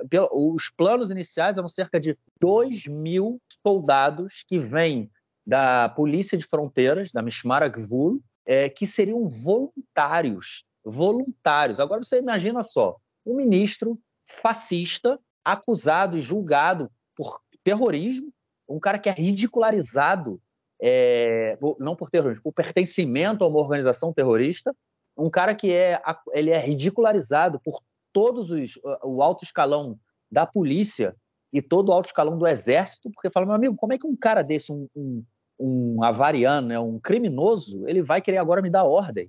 Até, dois, até cinco anos atrás eu, eu investigava ele, agora ele vem me dar ordem? Que negócio é esse? Que mundo a gente está? Né? Essa é a questão que o Ben-Gvir enfrenta na polícia hoje. Então, inclusive, essa milícia que ele quer é justamente também para poder passar por cima de toda a legislação que freia a, a, a, intervenção dele na polícia, de, de, de, de, passar por cima de toda a autoridade da Procuradora-Geral do Estado, né, da Galit Barba Miara, que a gente sempre comenta dela aqui, é passar por cima do, do, do Supremo Tribunal de Justiça. É por isso que o Ben-Gvir quer essa milícia. É, também acho que não vai acontecer, como eu falei, eu acho que esses setores aí, essa elite militar, é, é, e aí eu falo elite militar porque realmente é, entendeu? Os, os pilotos e, enfim, todo os, o, alto, o alto escalão da, da, da, da do, do, é, das Forças Armadas, tem uma, uma força muito grande e, enfim, são uma elite, né? uma elite intelectual, uma elite econômica, é toda, muita, muito, boa parte do, do, do dos high-techistas de sucesso aqui de Israel vem né, do setor militar, e muitos, inclusive, entram é, é, no setor do high-tech com é, conhecimento adquirido durante o período, durante o, o serviço militar, né, que é uma coisa bem, bem interessante. É, mas, enfim, eu acho que o Ben-Gvir ele, ele saiu, é, ele, ele não, não consegue também essa polícia dele. É, resumindo, na minha opinião, o que, que, o que, que vai acontecer, eu acho que é, a gente realmente está tá tá num desgoverno. É, eu, o, o, eles vão agora comer uns aos outros nessa aprovação desse novo orçamento é, para o ano que vem, porque agora vai todo mundo querer dinheiro, todo mundo querer garantir alguma coisa ali para o lado dele. Não sei até que ponto eles vão conseguir aprovar, é, não aprovar, né, porque eles têm maioria para aprovar, mas é, não sei até quanto eles vão conseguir montar um orçamento viável, né, com tanta gente querendo é, é mamar nas tetas. Agora, o mais interessante disso, é, de tudo isso também, não, não o mais interessante, mas uma, dessas, uma das coisas muito interessantes é a intervenção do próprio filho do Netanyahu, né, do Yair Netanyahu, na é, é, demissão do Yoav, do Yoav Gallant, né, do ministro da, da, da, da, Segurança, que ainda não foi demitido. É, o, pelo, a mídia israelense é, falou né, muito disso aqui, é, que quem tomou a decisão de demitir não foi o Bibi, foi o filho dele, né, que junto com o ministro da Justiça, o Yariv Levin, colocaram pressão no Bibi e falaram, tem que demitir, tem que demitir, porque assim não dá, assim não dá, e aí o Bibi tomou essa posição e demitiu, e enfim, deu a confusão que deu. É, isso só mostra o desgoverno realmente que a gente está. O filho do primeiro-ministro é o cara que está comandando o país hoje em dia. É um cara, inclusive, que acredita, ele, ele, compartilhou uma publicação no, no, Twitter falando que as manifestações estão sendo é, financiadas pelo governo norte-americano, que tem como objetivo é, derrubar o, o Benjamin Netanyahu. É, enfim, vou parar por aqui nesse caso aí também, porque relação Israel-Estados Unidos a gente vai comentar mais para frente. Mas é isso, eu também acho que esse governo não tem longa duração, não, não vai durar durante, não vai durar mais muito tempo, porque tá o caos, né? Tá realmente o caos aí tá tomado e agora vai ser aquela briga de cachorro grande, um querendo comer o outro e seja lá o que Deus quiser. Mas é, foi realmente uma vitória da, do, do, do movimento progressista. Eu acho que as, caso as manifestações da direita continuem, elas tendem a, a, manter o clima um pouco quente, né, essa coisa toda, o que é bom, no caso, para as manifestações da oposição, porque mantém também as manifestações acesas. E é isso aí, sábado à noite, todo mundo nas ruas novamente. É, fico por aqui também, João. Dá algo mais a acrescentar ou vamos que vamos? Nos próximos blocos. É isso. Vamos então para o nosso próximo bloco para tratarmos de outras questões da política doméstica essa semana. Bom, gente, já que tratamos aí do fim, né, da, da paralisação, pelo menos momentânea, dessa reforma, é, começaram as negociações. É isso aí, o presidente colocou a, a sua casa à disposição, abriu as portas da casa presidencial em Jerusalém e essa semana começou a, a, a receber e ouvir diversos setores da sociedade e de partidos políticos. João, já foi todo mundo lá conversar com o presidente, as propostas já estão sendo feitas e, enfim, o que, que a gente pode ver disso aí?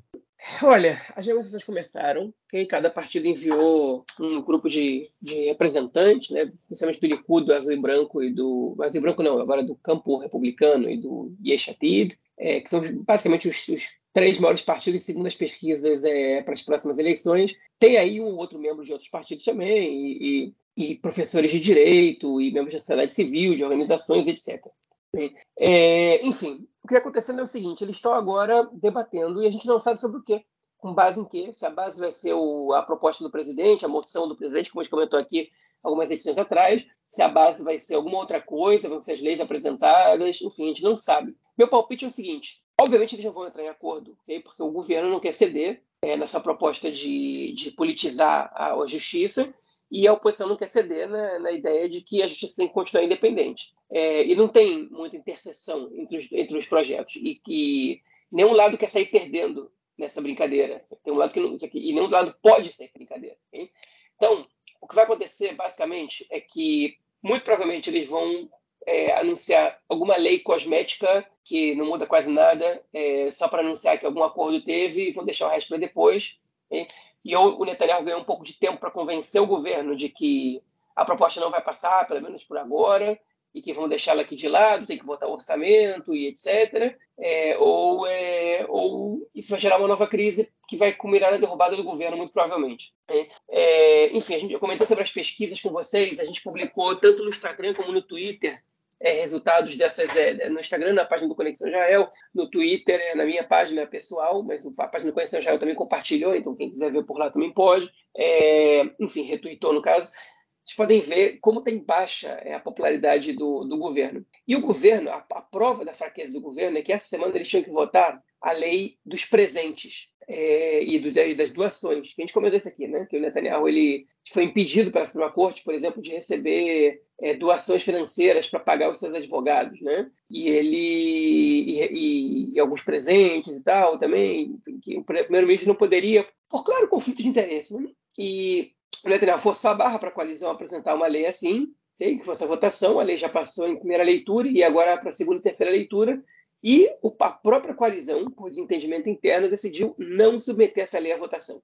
Que era uma lei que o Netanyahu estava cobrando, estava exigindo. O que, isso quer dizer? Isso quer dizer que a própria coalizão está em rota de colisão, né? que, que, enfim, que não tem muito futuro para isso. É, eles não conseguem se acertar nem entre eles mesmos. Né? Por mais que eles tentem apresentar uma retórica para um público diferente, na prática não tem. Né? Não, tem não tem nenhuma. É, enfim, não, não, tem confiança interna ali. É, e desse jeito, um, um, uma coalizão tão homogênea como a atual, em diversos pontos, né, como por exemplo em relação ao conflito, como por exemplo em relação à economia, uma coalizão tão homogênea em relação ao status quo de religião-Estado, ou a maior influência da, religião no Estado, né?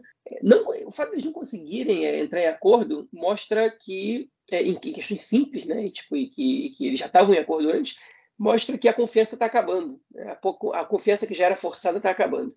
É, o que me preocupa muito é, é, sobre essa questão dessas negociações é realmente esse todo esse mistério, esse silêncio, essa essa coisa escondida que tem sido feita. Ninguém sabe de absolutamente nada que está acontecendo. Daqui a pouco vão apresentar aí os, os grandes cabeças da sociedade israelense apresentam uma proposta de reforma.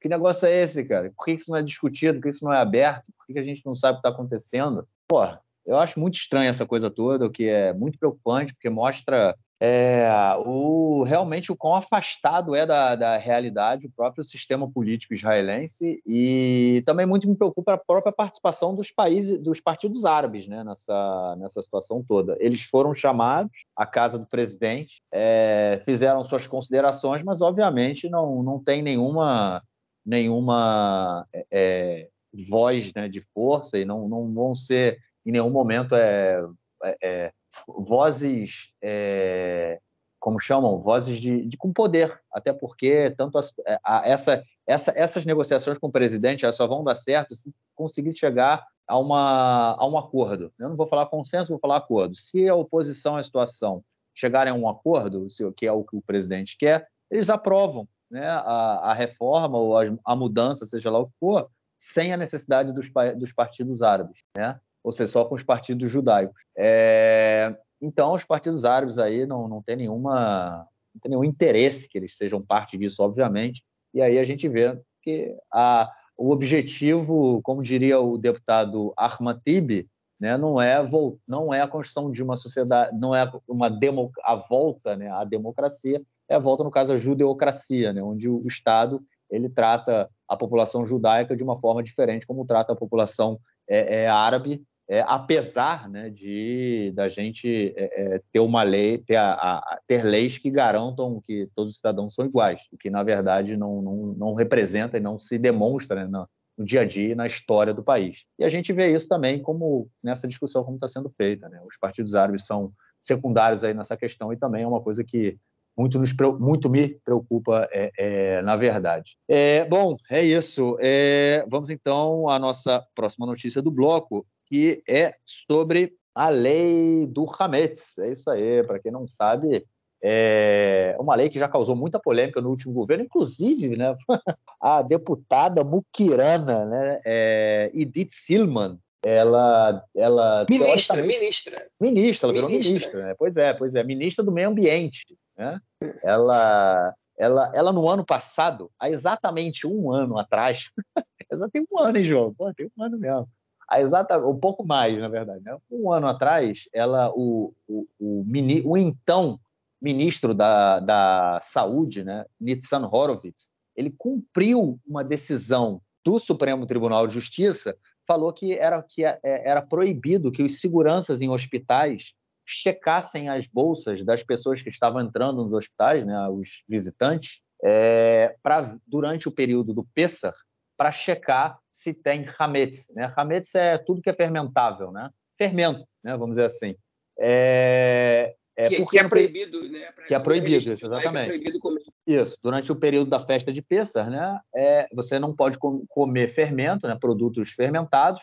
Então, é, a ideia, o que os religiosos queriam é que é, a fiscalização nos hospitais, os seguranças, né, entradas dos hospitais, pudessem checar as bolsas. Isso, é, isso deveria ser uma decisão de cada hospital, né, mas que eles pudessem checar a bolsa dos visitantes e caso tivesse hametz, fermento, isso deveria ser retirado da bolsa do visitante e ele poderia entrar no hospital para manter o hospital de acordo com a lei religiosa é, judaica. O Supremo Tribunal de Justiça falou que isso era ilegal. O, o então ministro da, Justi ministro da Saúde, Nitzan Horowitz, do Meretz, né, ele, a, a, é, ele cumpriu a decisão da Justiça e, e derrubou essa medida né, de fiscalização.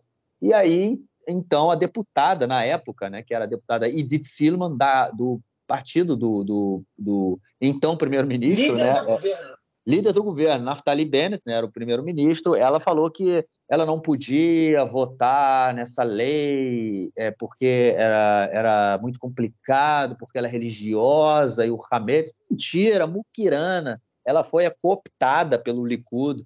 Ela teve, ela, ela simplesmente deu uma desculpa para sair do governo e aí o governo ficou com minoria, caiu, né? E hoje ela, ela concorreu pelo Likud, ela ganhou um lugar né, na lista do Likud e ela é ministra do governo do Likud, ou seja, ela foi comprada, ela se vendeu, derrubou o último governo e agora ela faz parte do governo do, do Benjamin Netanyahu, que agora aprovou mais uma vez essa lei. João.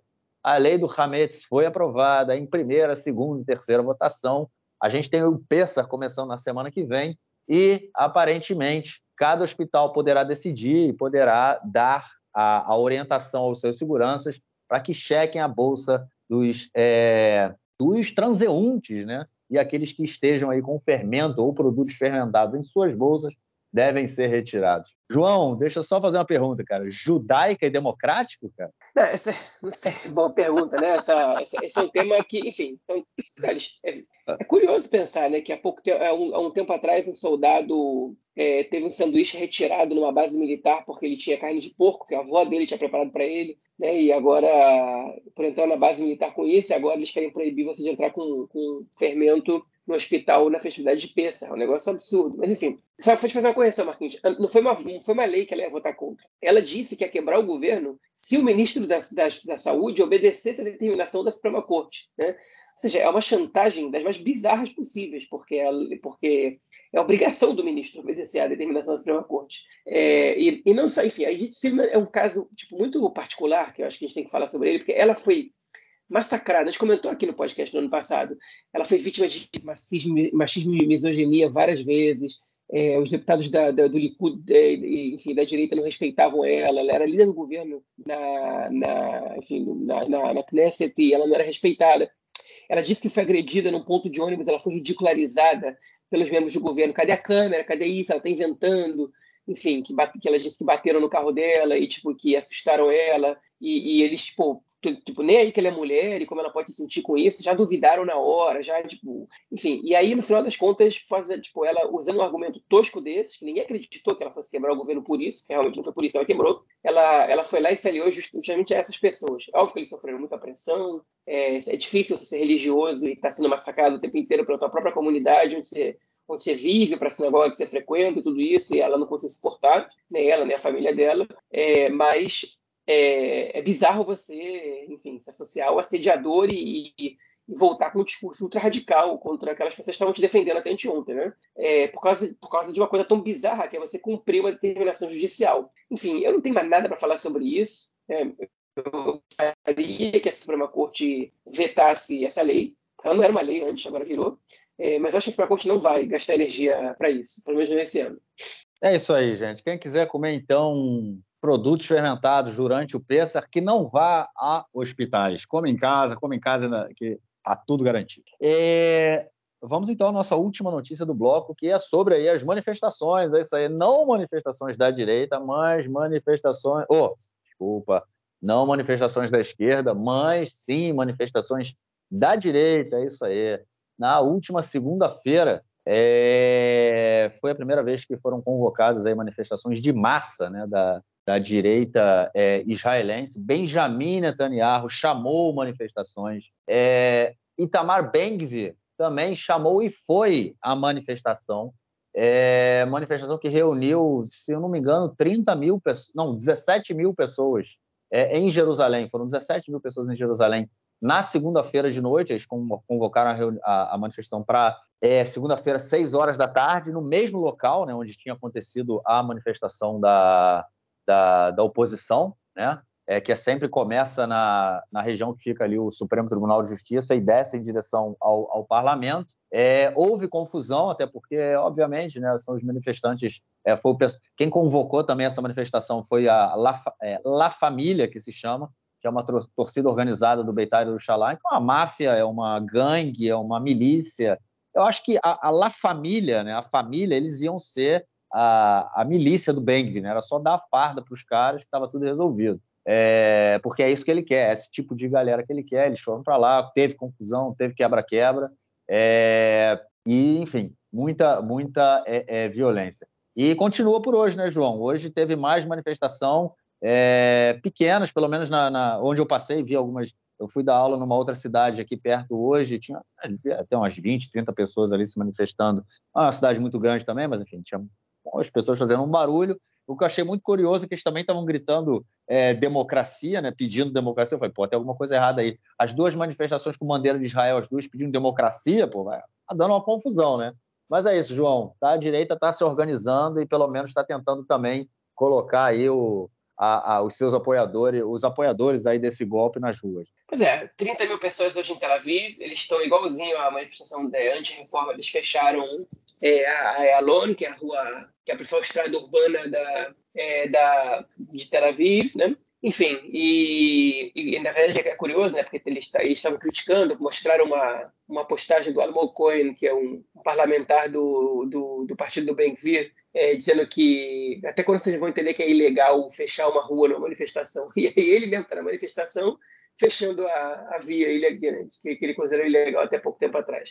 Mas, enfim, é, eles estão tentando, como eu falei, mostrar força. Né? Agora, eu vou falar sobre o que está acontecendo nessa manifestação. É legítimo você se manifestar, é legítimo você dizer o que você pensa. É, agora, o que está acontecendo lá não é tão legítimo assim. Né? Não porque eles estão fechando a via de acesso, é, a polícia está lá, em número bastante razoável. O Benvir disse falou para eles, por favor, não sejam levados a casos de violência contra outras pessoas, contra jornalistas, contra, contra é, a polícia não sejam levados como se não partisse deles. Né?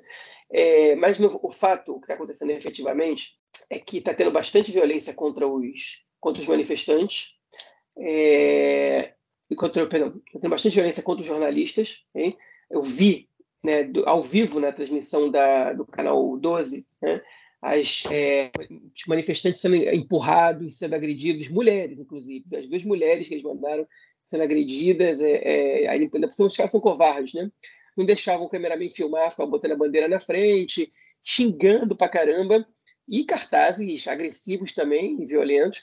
Teve grupos de WhatsApp que a polícia pegou é, mostrando, enfim, as pessoas combinando é, bater em manifestantes contrários, bater em jornalistas, é, e algumas manifestações, por exemplo, ali na região de Beit Shan, é, no, na parte é, oriental, é, ali perto do Rio Jordão, já um pouco acima da Cisjordânia, é, é, alguns manifestantes estão fazendo isso já de alguns dias, eles estavam fechando as estradas, esperando as pessoas que moram em kibbutzim na região, tem muito kibbutz naquela região. Beit Shan é uma cidade de eleitores basicamente de direita, e os kibbutzim, as pessoas votam basicamente da esquerda, e eles estavam parando os carros e dizendo que a pessoa só podia sair dali se dissesse Bibi é rei, eu apoio a reforma. E, enfim, e, e demorou muito para a polícia chegar, e os caras estão fazendo isso todo dia. Aí a gente fala, não, a gente está parando só a gente de kibbutz, não. Está parando todo mundo agora. É, enfim, porque, porque, como é que eles sabem o cara é do kibbutz? Muitas vezes o kibbutz, é, eles, eles têm carros próprios, que está escrito o nome do kibbutz no próprio carro, então é fácil você identificar. Mas é igual para todo mundo para falar isso, essa, essa coerção, essa, essa é uma violência também, né? É, se obrigar a pessoa a falar isso, não deixa ela passar, é, e não tem nenhuma, enfim, a polícia não autorizou nenhum tipo de manifestação dessa, é isso que está acontecendo. E hoje, um cartaz que eu já publiquei no, no, Twitter e no Instagram também, é escrito Fuck Biden. É, enfim, ajudam muito nas relações de Israel com os Estados Unidos, né? a gente vai falar sobre isso no próximo bloco. Enfim, eu me recolho essa parte de tudo que eu tinha para falar sobre as manifestações, sobre o que eles estão tentando com isso, eu já, eu já coloquei antes, impressiona um pouco a falta de inteligência dele, né? de, de não entender que a violência não ajuda. Né? Ser, ser, violento com a imprensa não ajuda a pauta deles, atrapalha muito mais que ajuda, porque violência não é popular. Né? Não, não, é, não é popular você ser agressivo com uma mulher, não, é, não atrai muita popularidade, exceto dentro de alguns grupos pequenos que, por sua vez, já são grupos que apoiam a reforma de maneira natural. Então, é, não ajuda nada. Né? A estupidez deles também é louvável e joga a nosso favor. Então, que continuem. Não continuem, que não agridam, mas que continuem sendo burros. É, eu acho que a, a principal questão é que é, eles são violentos, eles são assim, né? não tem outra. É, eles são assim. É essa é a política deles é essa. Eles querem fazer a política na violência. Na segunda-feira, eu, né, eu comentei lá no início do episódio, no domingo, quando caiu, o, o, quando ele derrubou o, o Gantz, né, quando o Bibi derrubou o Gantz, é, demitiu, né, anunciou que é demitir, na verdade não foi demitido até agora, né, ele ainda é o ministro da Defesa. É, o, eu fui para Jerusalém, né, começou a confusão, não sei o quê, eu fui para, cheguei, saí de casa de você meia-noite, pouco, onze e meia, meia-noite, saí de casa, fui para Jerusalém, Cheguei lá, uma confusão, fiquei lá a noite inteira. No dia seguinte, não, noite inteira não, saí no meio da madrugada. No dia seguinte eu tive que ir para Jerusalém de novo é, para um curso e no final falei, bom, vou passar na manifestação. Quando eu estou voltando, estou saindo, indo em direção à manifestação, foi, já era tipo quase seis horas da tarde.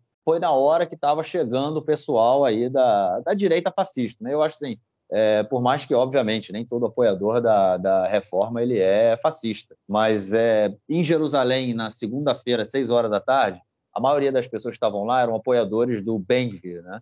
É, a gente via isso pelas, eu, eu vi isso pelas faixas que eles estavam segurando, as pessoas passavam por mim e principalmente por uma coisa muito fácil, pela forma como eles tratavam ah, os outros que estavam deixando a manifestação, né? Pessoas que estavam dando sem kippah, né? Sem, não eram religiosas, mas estavam com a bandeira de Israel e com cartazes escrito é, contra a reforma, enfim, coisas ah, do gênero, é, eram agredidas verbalmente. Inclusive, é, eu estava meio apaisana, né, porque eu estava sem faixa, sem, sem nada na mão, tipo, só andando. É, mas tinha um casal na minha frente, estava saindo, um casal é, jovem com uma criança de, de pequenininha, uma criança, de uns 3, 4 anos, a mãe empurrando um carrinho, a criança com a bandeira de Israel na mão, e passa um cidadão, olha assim, fala assim: ah, seu lixo, tá fazendo o que aqui? Vai embora. Você meu irmão. O cara do nada foi atravessar o sinal, viu uma família, um pai, uma mãe, uma criança, cara, e simplesmente chamou os caras de lixo, agredindo, sabe? Enfim, esse é o nível né, da, das pessoas que, que estão com Ben-Gvir, estão com Bibi, e então essa é a violência, né? eles são violentos, é, é, eles não estão preocupados com opinião pública, porque eles querem chegar ao poder sem a opinião pública. Eles querem chegar ao poder na força e utilizar da força para se manter no poder. E aí, quando a, a força, no caso, também é esse tipo de reforma, esse tipo de golpe no judiciário que eles tentam, que tentam promover. E eu vou usar um ditado né, que, eu, que eu usei na semana passada, não um ditado, né, uma citação do Brecht. É, dizem, dizem violentas as águas dos rios, mas não dizem violentas as margens que as oprimem. Ou seja, quem é a violência aqui? A violência é a reforma. Hoje eu tive, de, eu teve, tive que ouvir um cara, o cara chamou de terrorista os manifestantes de Tel Aviv que jogaram pedra, sabe aonde? Na estrada. Os caras fecharam a estrada, a Kisherhad, né? a Kisherhad, a Ayalon, a principal via ali de Tel Aviv na, no domingo, é, jogar, os caras pegaram pare, paralelepípedo, pedra, jogaram na, na, na, via, pneu, tocaram fogo. O malandro foi chamar essa galera de terrorista, pô terrorista porque estava fechando rua. Enfim, é esse o nível da galera. Vou ficar por aqui também. Vamos então passar para o nosso próximo bloco para tratarmos de questões da política externa envolvendo o país essa semana.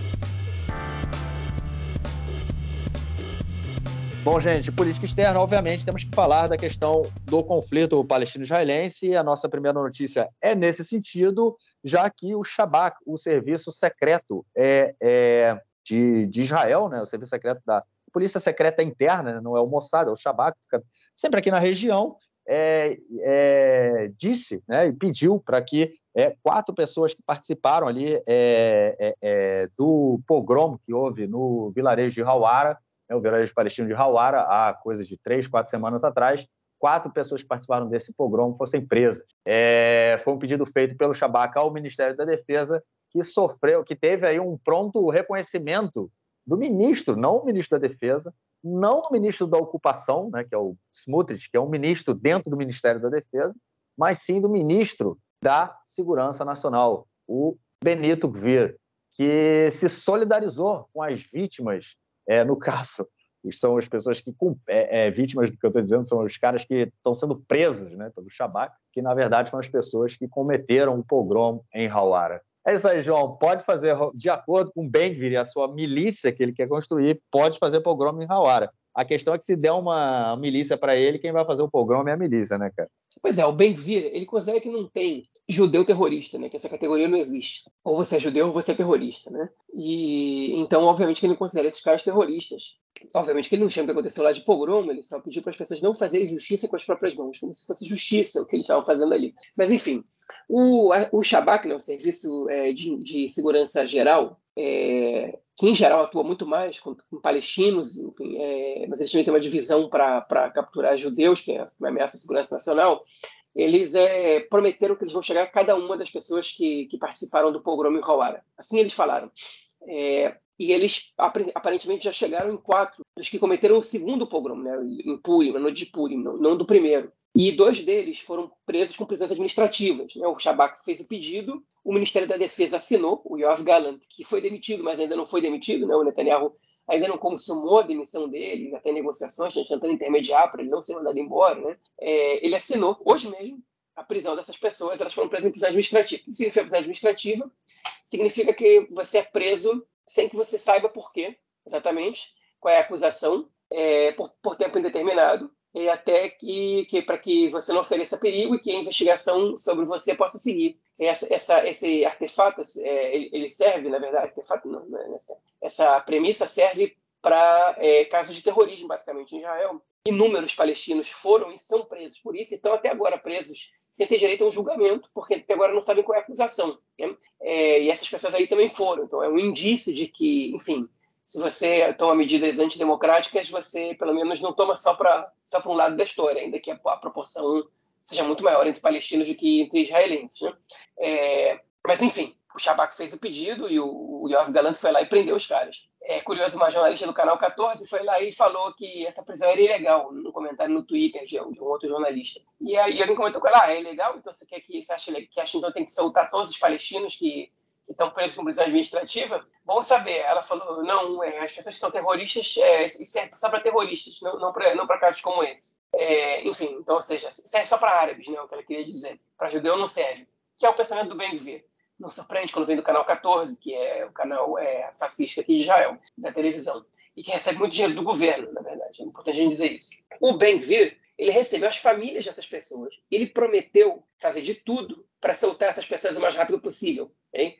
Ou seja, ele está fazendo um trabalho contrário ao que a polícia devia estar tá fazendo. Basicamente é isso. Hein? E, enfim, e essa é a, essa é a triste situação é, da, da, da, defesa, do sistema de defesa de Israel atualmente. Né? É você ter que lidar com, com, é, com o, governo boicotando ações para você diminuir a violência. Né? Uma violência racista, no caso. Né? É, é uma das provas, enfim, e, e, essa é uma das provas que o governo se auto-sabota, porque a população a grande maioria da população não concorda com isso. Acho que essas pessoas tinham que ser presas. Enfim, e, e é o governo se sabotando. Então, é obrigado, Benvir, por, ser, por, por fazer mais uma vez isso. Porque isso é, só me ajuda, só ajuda a gente.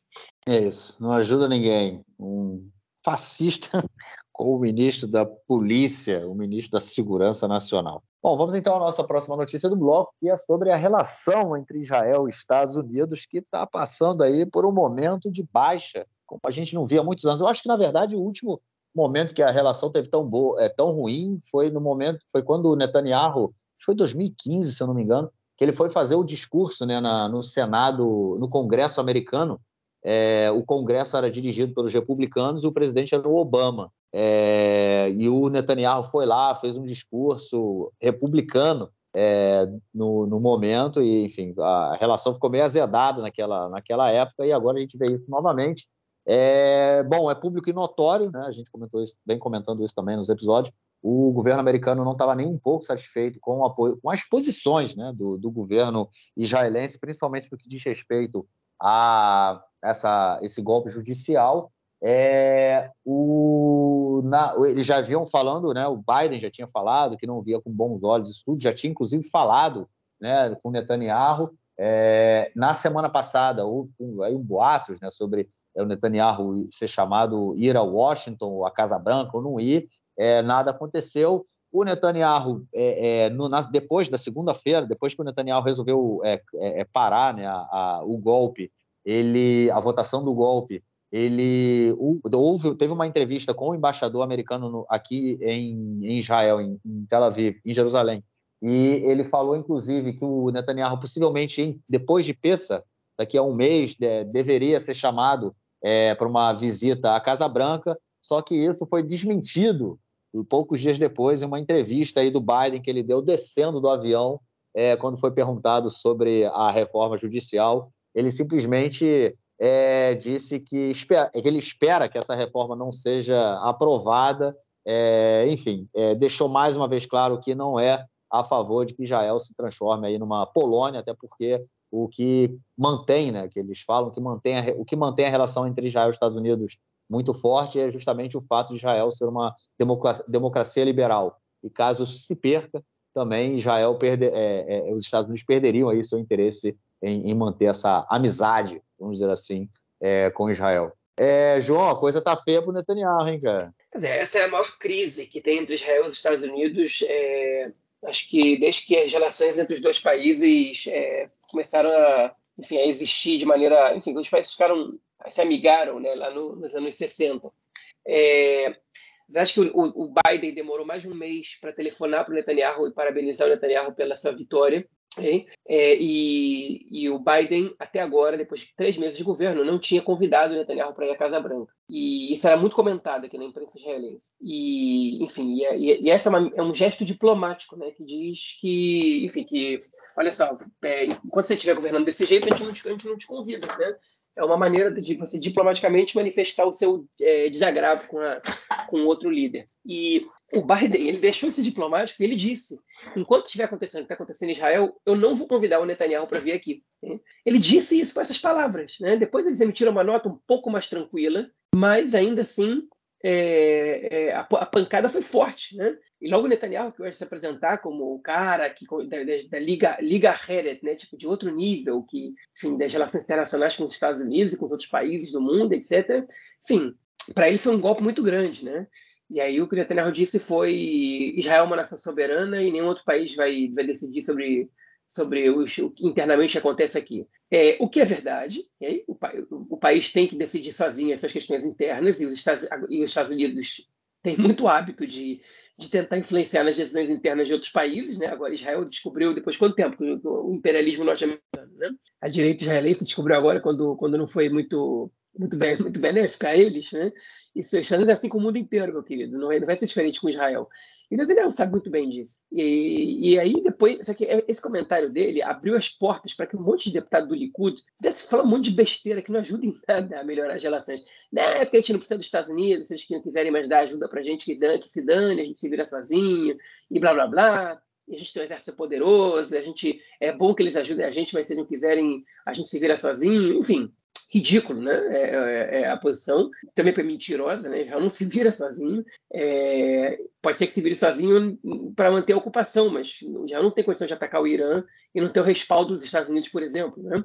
É, obviamente que o filho do Netanyahu, como você comentou no primeiro bloco, não ajuda nada, porque ele disse que essas, que essas é, manifestações é, estão sendo bancadas pelos Estados Unidos, da esquerda, pelo governo dos Estados Unidos. Enfim, é, é, um negócio tosco. E hoje na manifestação o cara sai com uma placa dizendo fuck Biden, né? E o Netanyahu ele conseguiu se queimar com o Trump também, porque o Trump ficou com raiva dele, porque ele reconheceu muito rápido a vitória do Biden. Né?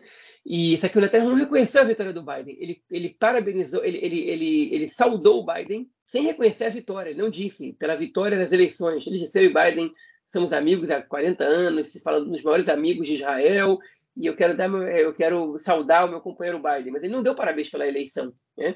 Ele achou que isso ia funcionar com os dois lados. O que aconteceu foi que ele se deu mal com os dois lados, porque o Biden ficou puto e o Trump ficou puto. Basicamente foi isso que aconteceu. É, enfim, os Estados Unidos já tinham declarado, o, o, já tinham dito que não iam convidar o Smotrich para reunião nenhuma, já tinham dito que não, vão, que não iam cooperar nem com o Smotrich, nem com o Ben-Gvir em nada, nem, nem com seus dois partidos. Okay? E, e basicamente o que eles estão fazendo é cumprir com o que, com o que eles prometeram desde o início. Né? E isso, Marquinhos, é importante a gente comentar, porque é, o governo de Israel está sendo mal visto pelo mundo inteiro. O Netanyahu foi cobrado na Alemanha pela, pelo golpe no judiciário. O Smotrich é, foi para os Estados Unidos e não foi recebido por ninguém do governo. Depois ele foi para a França, não foi recebido por ninguém do governo. E aí falou aquelas besteiras que a gente comentou na semana passada, aquelas besteiras racistas que a gente comentou aqui na semana passada. Enfim, nos Estados Unidos ele foi fazer um discurso em inglês e mostrou que o inglês dele é patético. A ministra da Asbará, da Diplomacia Pública, Dalit Distal, é, fez também um, um vídeo tosco sobre, sobre a situação em Israel e o conflito, que, enfim, que, que parecia um vídeo de criança de, do, do, ensino fundamental, com inglês também, meia boca dela. Ela fez questão de narrar o próprio vídeo, enfim. Um negócio bizarro, tipo, a, a maneira como Israel está sendo recebida na comunidade internacional. É, é, um, é um caos total, uma crise gigantesca né, do, do, de Israel nas relações exteriores. E, e você, quando de repente entra em crise com o seu maior aliado e o cara que te respalda no mundo, que é os Estados Unidos, é realmente é, é papo para você pedir para ir embora, né? Para dizer o seguinte, cara, a gente fracassou, vamos parar, vamos, vamos sair, vamos, vamos entregar isso aqui para quem sabe fazer melhor, que a gente não está conseguindo fazer. E essa, essa é basicamente a situação é, de Israel com, com, com, a comunidade internacional e até mesmo com os Estados Unidos. Né? Não ajuda em nada no momento que os Estados Unidos está fazendo acordo com o Irã, o Netanyahu já está pagando um preço caro, porque no momento que tudo isso está acontecendo, a Arábia Saudita, que era a menina dos olhos de ouro dele, é, para fazer para estabelecer ações é, diplomáticas, assim, voltou a ter relações com o Irã, os Emirados Árabes e o Bahrein estão prestes a voltar a ter relações com o Irã, a Síria também está prestes a voltar a ter relações com a Arábia Saudita, e Israel está isolado, totalmente isolado, oprimindo árabes durante o Ramadã. Agora diminuiu um pouquinho as ações na, nos territórios, mas até pouco tempo atrás, às vésperas de Ramadã, estavam fazendo operações ali e, e, e, fazendo medidas provocativas, enfim, é, permitindo que colonos tocassem o puteiro, perdão pela expressão, no, nos territórios e, enfim, e, se afastando dos aliados recém-feitos, né, que são os Emirados Árabes, o Bahrein, o Marrocos, enfim, negócio que não ajuda nada, né? É, e essa, essa é a situação que a gente está vendo agora. É sem precedente essa declaração do Biden.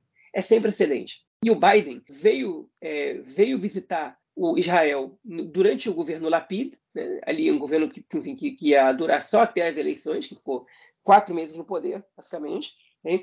É, o Bennett foi, foi convidado para ir visitar, visitar os Estados Unidos e o Netanyahu não foi. Então, isso, mostra a, a, maneira como os Estados Unidos estão lidando com esse governo Netanyahu. Né? Eles querem que o governo caia. E eles querem que o governo caia. Ah, é legítimo o que eles estão fazendo? Não, não é. Principalmente por questões internas. Né? Os Estados Unidos costumam se meter mais quando tem a ver com os palestinos, com assentamentos e tal. Então não é legítimo. Desde quando os Estados Unidos é, é, tem, enfim, as posturas internacionais dos Estados Unidos são legítimas. Os Estados Unidos invadem países, como fez com o Iraque, como fez com o Afeganistão, ainda que a invasão do Afeganistão seja um pouco mais legítima que, que a do Iraque, enfim. É, os Estados Unidos invade países, é, é, é trabalhou para estabelecimento de ditaduras ou para eleições de supostos de, alguns de diversos candidatos, enfim, durante toda a história. Agora, estou estudando um podcast muito interessante, é O Espião Silenciado, né? conta a história da, da influência do, do, do governo norte-americano na criação de organizações de sociedade civil no Brasil para influenciar é, tanto no golpe, mas quanto antes do golpe, em eleições de deputados e senadores conservadores, enfim. É, isso, durante toda a história recente dos Estados Unidos, recente no último século, né, eles fizeram isso. Né, e agora estão fazendo em Israel. Então, é legítimo? Não, não é legítimo. Mas esse, esse é o parceiro de Israel, que, é, que é o quê? Se queria que fosse diferente, não vai ser. Né? É, enfim, e aí esse é, é o preço que Israel paga é perder a sua principal aliança, uma aliança estratégica que doa 4 bilhões de dólares por ano para a defesa israelense, que tem que aprovar todo ano na Câmara e no Senado. Né? Enfim, e que é graças ao Netanyahu, porque quando ele decidiu, lá durante o governo Obama, se aproximar dos republicanos e romper com esse apoio é, bipartidário a, incondicional a Israel, ele está colhendo os frutos agora. O Bennett e o Lapid tentaram consertar essa situação e tiveram sucesso, mas a volta do Netanyahu estragou tudo. Né? E isso, se continua assim por muito tempo, isso muda de vez a relação de Israel com os Estados Unidos. Está próximo de acontecer? Não, eu acho que isso é momentâneo, tem a ver com esse governo atual de Israel, ele pode vir a acontecer se esses governos, se esse tipo, esse tipo de governança israelense se tornar uma constante. Okay? Mas é, eu espero muito que não seja, porque se tornar uma constante, esse não vai ser o único problema de Israel. Pois é, realmente a coisa está muito crítica. Eu acho que o, não só né, dessa, desse gelo, né? Gelo não, na verdade não foi um gelo do Biden, um esporro, né? O Bibi tomou um esporro do Biden essa semana e tomou o esporro também do Schultz, tomou o esporro também do, do Sunak na Inglaterra, enfim, está tomando esporro de geral, geral. É isso. Vamos então ao nosso próximo bloco para ouvirmos o comentário do camarada Nelson Burd. Manda aí, Nelsinho. Meu caro Gorens tem amigos do Conexão Israel do lado esquerdo do muro. Mandar um abraço para o João que me passou a mensagem do Daniel Cabral. É, Daniel Cabral, que é do Interaliar. Interaliar é um grupo que tem time de futebol, time de basquete, é uma associação de pessoas que vieram de vários países. Aliás, é quem vem morar em Israel, é quem sobe para Israel. E eles têm vários times profissionais e amadores. Por exemplo, tem o time na Liga Gimel, que seria a quinta divisão israelense, e é uma liga regionalizada, assim como a Liga Bet e a Liga Aleph. Né? Aleph seria 1, é, B2, Gimel 3. Né? São ligas regionalizadas. Seria quinta ou sexta divisão, dependendo da interpretação. Temos também ligas amadoras de, de futebol masculino e temos também participação de mulheres também no futebol e no basquete. Vocês podem acessar através do site interaliaclub.com ou interaliaclub.com I N T E R A L I Y A H club.com ou escrever no Google também Interaliar Club e vocês vão achar. O lema deles, One Club, One Big Family. Né? O Daniel Cabral mandou até que o, o time masculino tinha conquistado a Liga Gimel. Eu procurei em várias, em várias partes o, esse título, mas não achei. Eu procurei em várias partes aqui, em sites oficiais, mas não achei, mas está aqui. Está aqui na, na página deles. O Inter ali fez 15 a 0 numa, no Maccabi Pardes Rana aqui na, pela Liga Gimel. Realmente um placar histórico, né? 15 a 0 no Maccabi Pardes Katz. Eu falei Pardes Rana, é Pardes Katz. Pardes Katz é uma cidade, é um bairro, na verdade, na cidade de Bnei Brak, na área de Tel Aviv. É, tá aqui, vamos pegar aqui a escalação do nosso Interaliá. Ron Shafiri, Gaston Ilman, Léo Gevertz, Daniel Cabral, né, o colega que mandou a mensagem, Rony Siroski, Tomi Alfi, Daniel Heschenhaut, Mono Bikini, Vlad Kart, Efigeni Kart e abaixados aqui, Alon Zurita, Andy Gabay, Samuel Razins, Gaston Fratesi, Isaac Cartan e Sasha Marta. E, está aí a maravilha, o campeonato realmente confirmando aqui após a vitória, após vencer o, o Pardes Cats de, de o, o título e o acesso. Está aí maravilha, o capitão do time é o Vlad Kart e estamos aqui recebendo o troféu que é a Tzalahat, né, que a gente chama, é um, o troféu da Liga Israelense na, em todas as divisões, é um prato. E Tzalahat em hebraico é prato. Está aí o registro e a nossa torcida pelo Inter Aliá Tel Aviv, que conquistou isso aí pela Liga do Centro, pela Liga do Centro. Então, parabéns a todos aí, fica a nossa torcida. E eu me lembro quando surgiu esse time, alguns anos atrás, a gente é, noticiou também no nosso Conexão Israel. Isso foi bem noticiado em veículos, na época em espanhol, em inglês, dentro de Israel. Falando da seleção israelense de futebol, começaram as eliminatórias para a Euro do ano que vem, Eurocopa do ano que vem. Israel jogou dois jogos, um empate em casa com Kosovo, 1 um a 1 um, no Bloomfield em Tel Aviv e fora de casa tomou 3 a 0 da Suíça. Os próximos dois jogos, 16 de junho e 19 de junho contra a Bielorrússia fora de casa e em casa contra Andorra. O grupo tem é o grupo I, o grupo de Israel, que tem seis times, dois classificam. Mas já viu, né? Começou mal, a pior, mas vamos ver se o time recupera, tenta pelo menos a segunda vaga.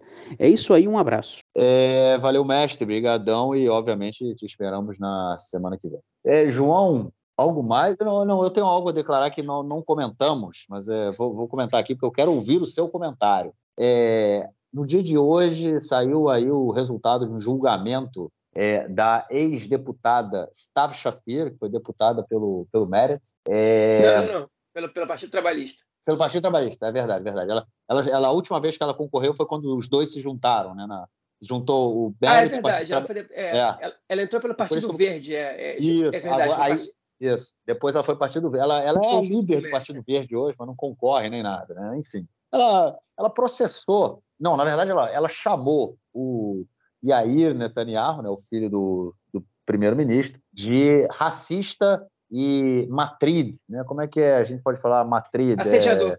Assediador. Assediador.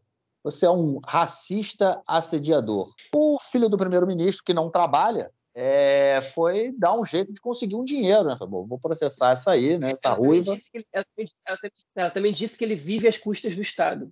Ah, ok. E aí, ela mentiu, né? Mas enfim, é, ela resolveu processar e o, o filho, de novo, o Yair Netanyahu resolveu processar a, a, a ex-deputada é, por conta de tê-lo chamado de assediador, de é, é, racista e de viver às contas do Estado.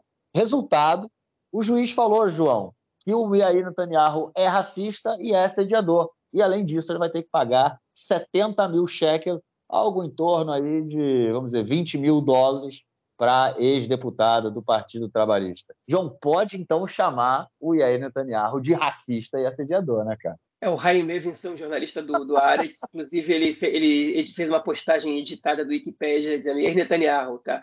Racista, assediador e vive às custas do Estado e filho do... é, lançou isso no, no, lançou isso no Twitter, está muito engraçado.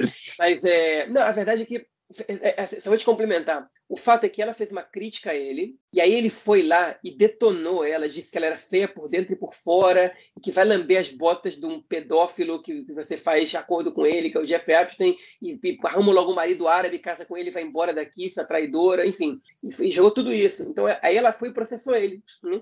porque ele porque por isso por, por ele ter tipo por ele ter aí ela foi fez um post chamando ele de racista assediador que vive às custas do Estado uma coisa assim e aí ele processou ela. Ela falou: ah, você vai me processar? Então eu vou te processar também. E aí é, ele processou ela por ter chamado ele de racista, assediador e viasco de Estado. E o juiz falou: mas cara, o teu comentário foi racista, e aí você, você realmente assediou ela, e você vive às custas do Estado, porque você vive com os teus pais, que têm todas as contas pagas pelo Estado, na residência oficial do Estado.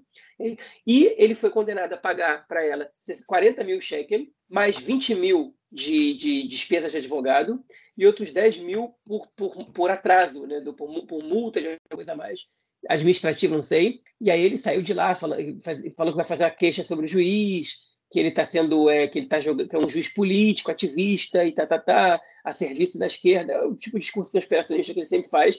Eu ri. De falar a verdade, eu ri, eu achei engraçado. É, agora, eu sim tenho uma coisa mais a acrescentar. O nosso amigo Nelson, não sei qual foi o comentário que ele fez sobre o esporte, é, mas essa semana isso rolou e estava acontecendo tanta coisa em Israel que eu nem comentei nada disso em nenhuma rede social, mas eu quero trazer aqui para o podcast. É, a Indonésia é, ia, até pouco tempo atrás, até essa semana, ser o país sede do Mundial Sub-20. Como a gente comentou aqui já há um tempo, a seleção sub-20 de Israel de futebol masculino foi é, vice-campeã europeia, no caso a seleção sub-19. Perdeu para a Inglaterra na final, eliminou a França na semi e perdeu a final para a Inglaterra. E o vice-campeão europeu sub-19 se classifica para o Mundial sub-20. Então Israel ia participar do Mundial sub-20 num país que não tem relações com Israel. A pressão foi muito grande na Indonésia para não receber Israel. É, o presidente da Indonésia disse que, que, enfim, que ele não tem muito como emitir, vistos e tal, mas que ele é a favor, tem que deixar a questão esportiva separada. Mas é, a, a, a, a Federação de Futebol da Indonésia estava irredutível o presidente da FIFA teve uma reunião com, com, a presidente, com o presidente da Federação da Indonésia de Futebol e a FIFA decidiu tirar o Mundial da Indonésia porque Israel, porque eles, porque eles estavam se recusando a receber um país classificado por questões políticas. Hein? Enfim, o Mundial agora tem alguns países que estão se candidatando, a Inglaterra, os Estados Unidos, não lembro qual outro, eles vão decidir essa semana. Então, só colocando essa questão aí, é, olha, sinceramente, é, a FIFA reconhece a Palestina, a FIFA reconhece Israel, não faz o menor sentido que numa competição da FIFA um país que se classifica não possa jogar. Né? Se, se, se, se, a Palestina se classificasse, ia poder jogar, se Israel se classifica, tem que poder jogar também. É, é outro tipo de, de, reconhecimento e se você quer ser parte da, da, da, da, Federação Internacional de Futebol, você tem que, você tem que aceitar disputar com essas pessoas, enfim. E, e, e a Federação da Indonésia, de maneira intransigente, anti-esportiva, optou por deixar Israel de fora, é o que é lamentável.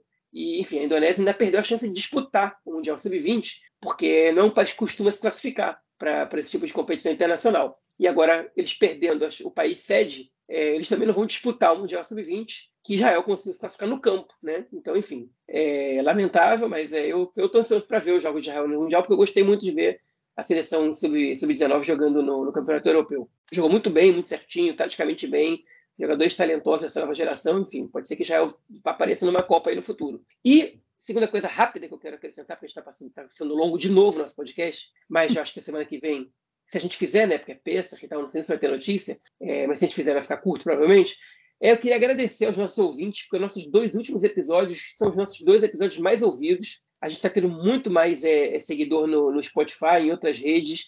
Tem gente que escuta a gente de mais de 30 países no mundo, ou pelo menos que já escutou a gente mais de 30 países no mundo. É certo que 92% do, dos nossos ouvintes vêm de Brasil e Israel, né? E outros 3% dos Estados Unidos, sobre 5% para o resto do mundo inteiro. É, mas ainda assim é legal saber que a gente está sendo escutado em vários países, é, que o nosso público está aumentando bastante, a gente está tendo mais seguidores, enfim, está batendo recordes de, de, de, de, plays no único dia. Isso pelas estatísticas a gente recebe só do, do Spotify, de outros tocadores, a gente não tem, não tem as estatísticas tão claras. Mas, enfim, Obrigado aí, pessoal. Continua divulgando a gente. Enfim, é, se puder dar cinco estrelas lá no Spotify, nos outros tocadores também, assinar o nosso podcast para vocês receberem a atualização de quando chega, ainda que quase sempre a gente chega no, no a gente esteja disponível nos sábados, né, à noite. É, clica lá, faz essa atualização, enfim, ajuda a gente com isso aí, porque a gente pode chegar em mais gente, nosso trabalho é voluntário, se a gente não anuncia nada, nem pede doação, a gente é até meio trouxa por isso, vamos começar a pedir doação daqui a pouco para quem quiser ajudar, até para a gente poder melhorar a nossa divulgação do podcast, né?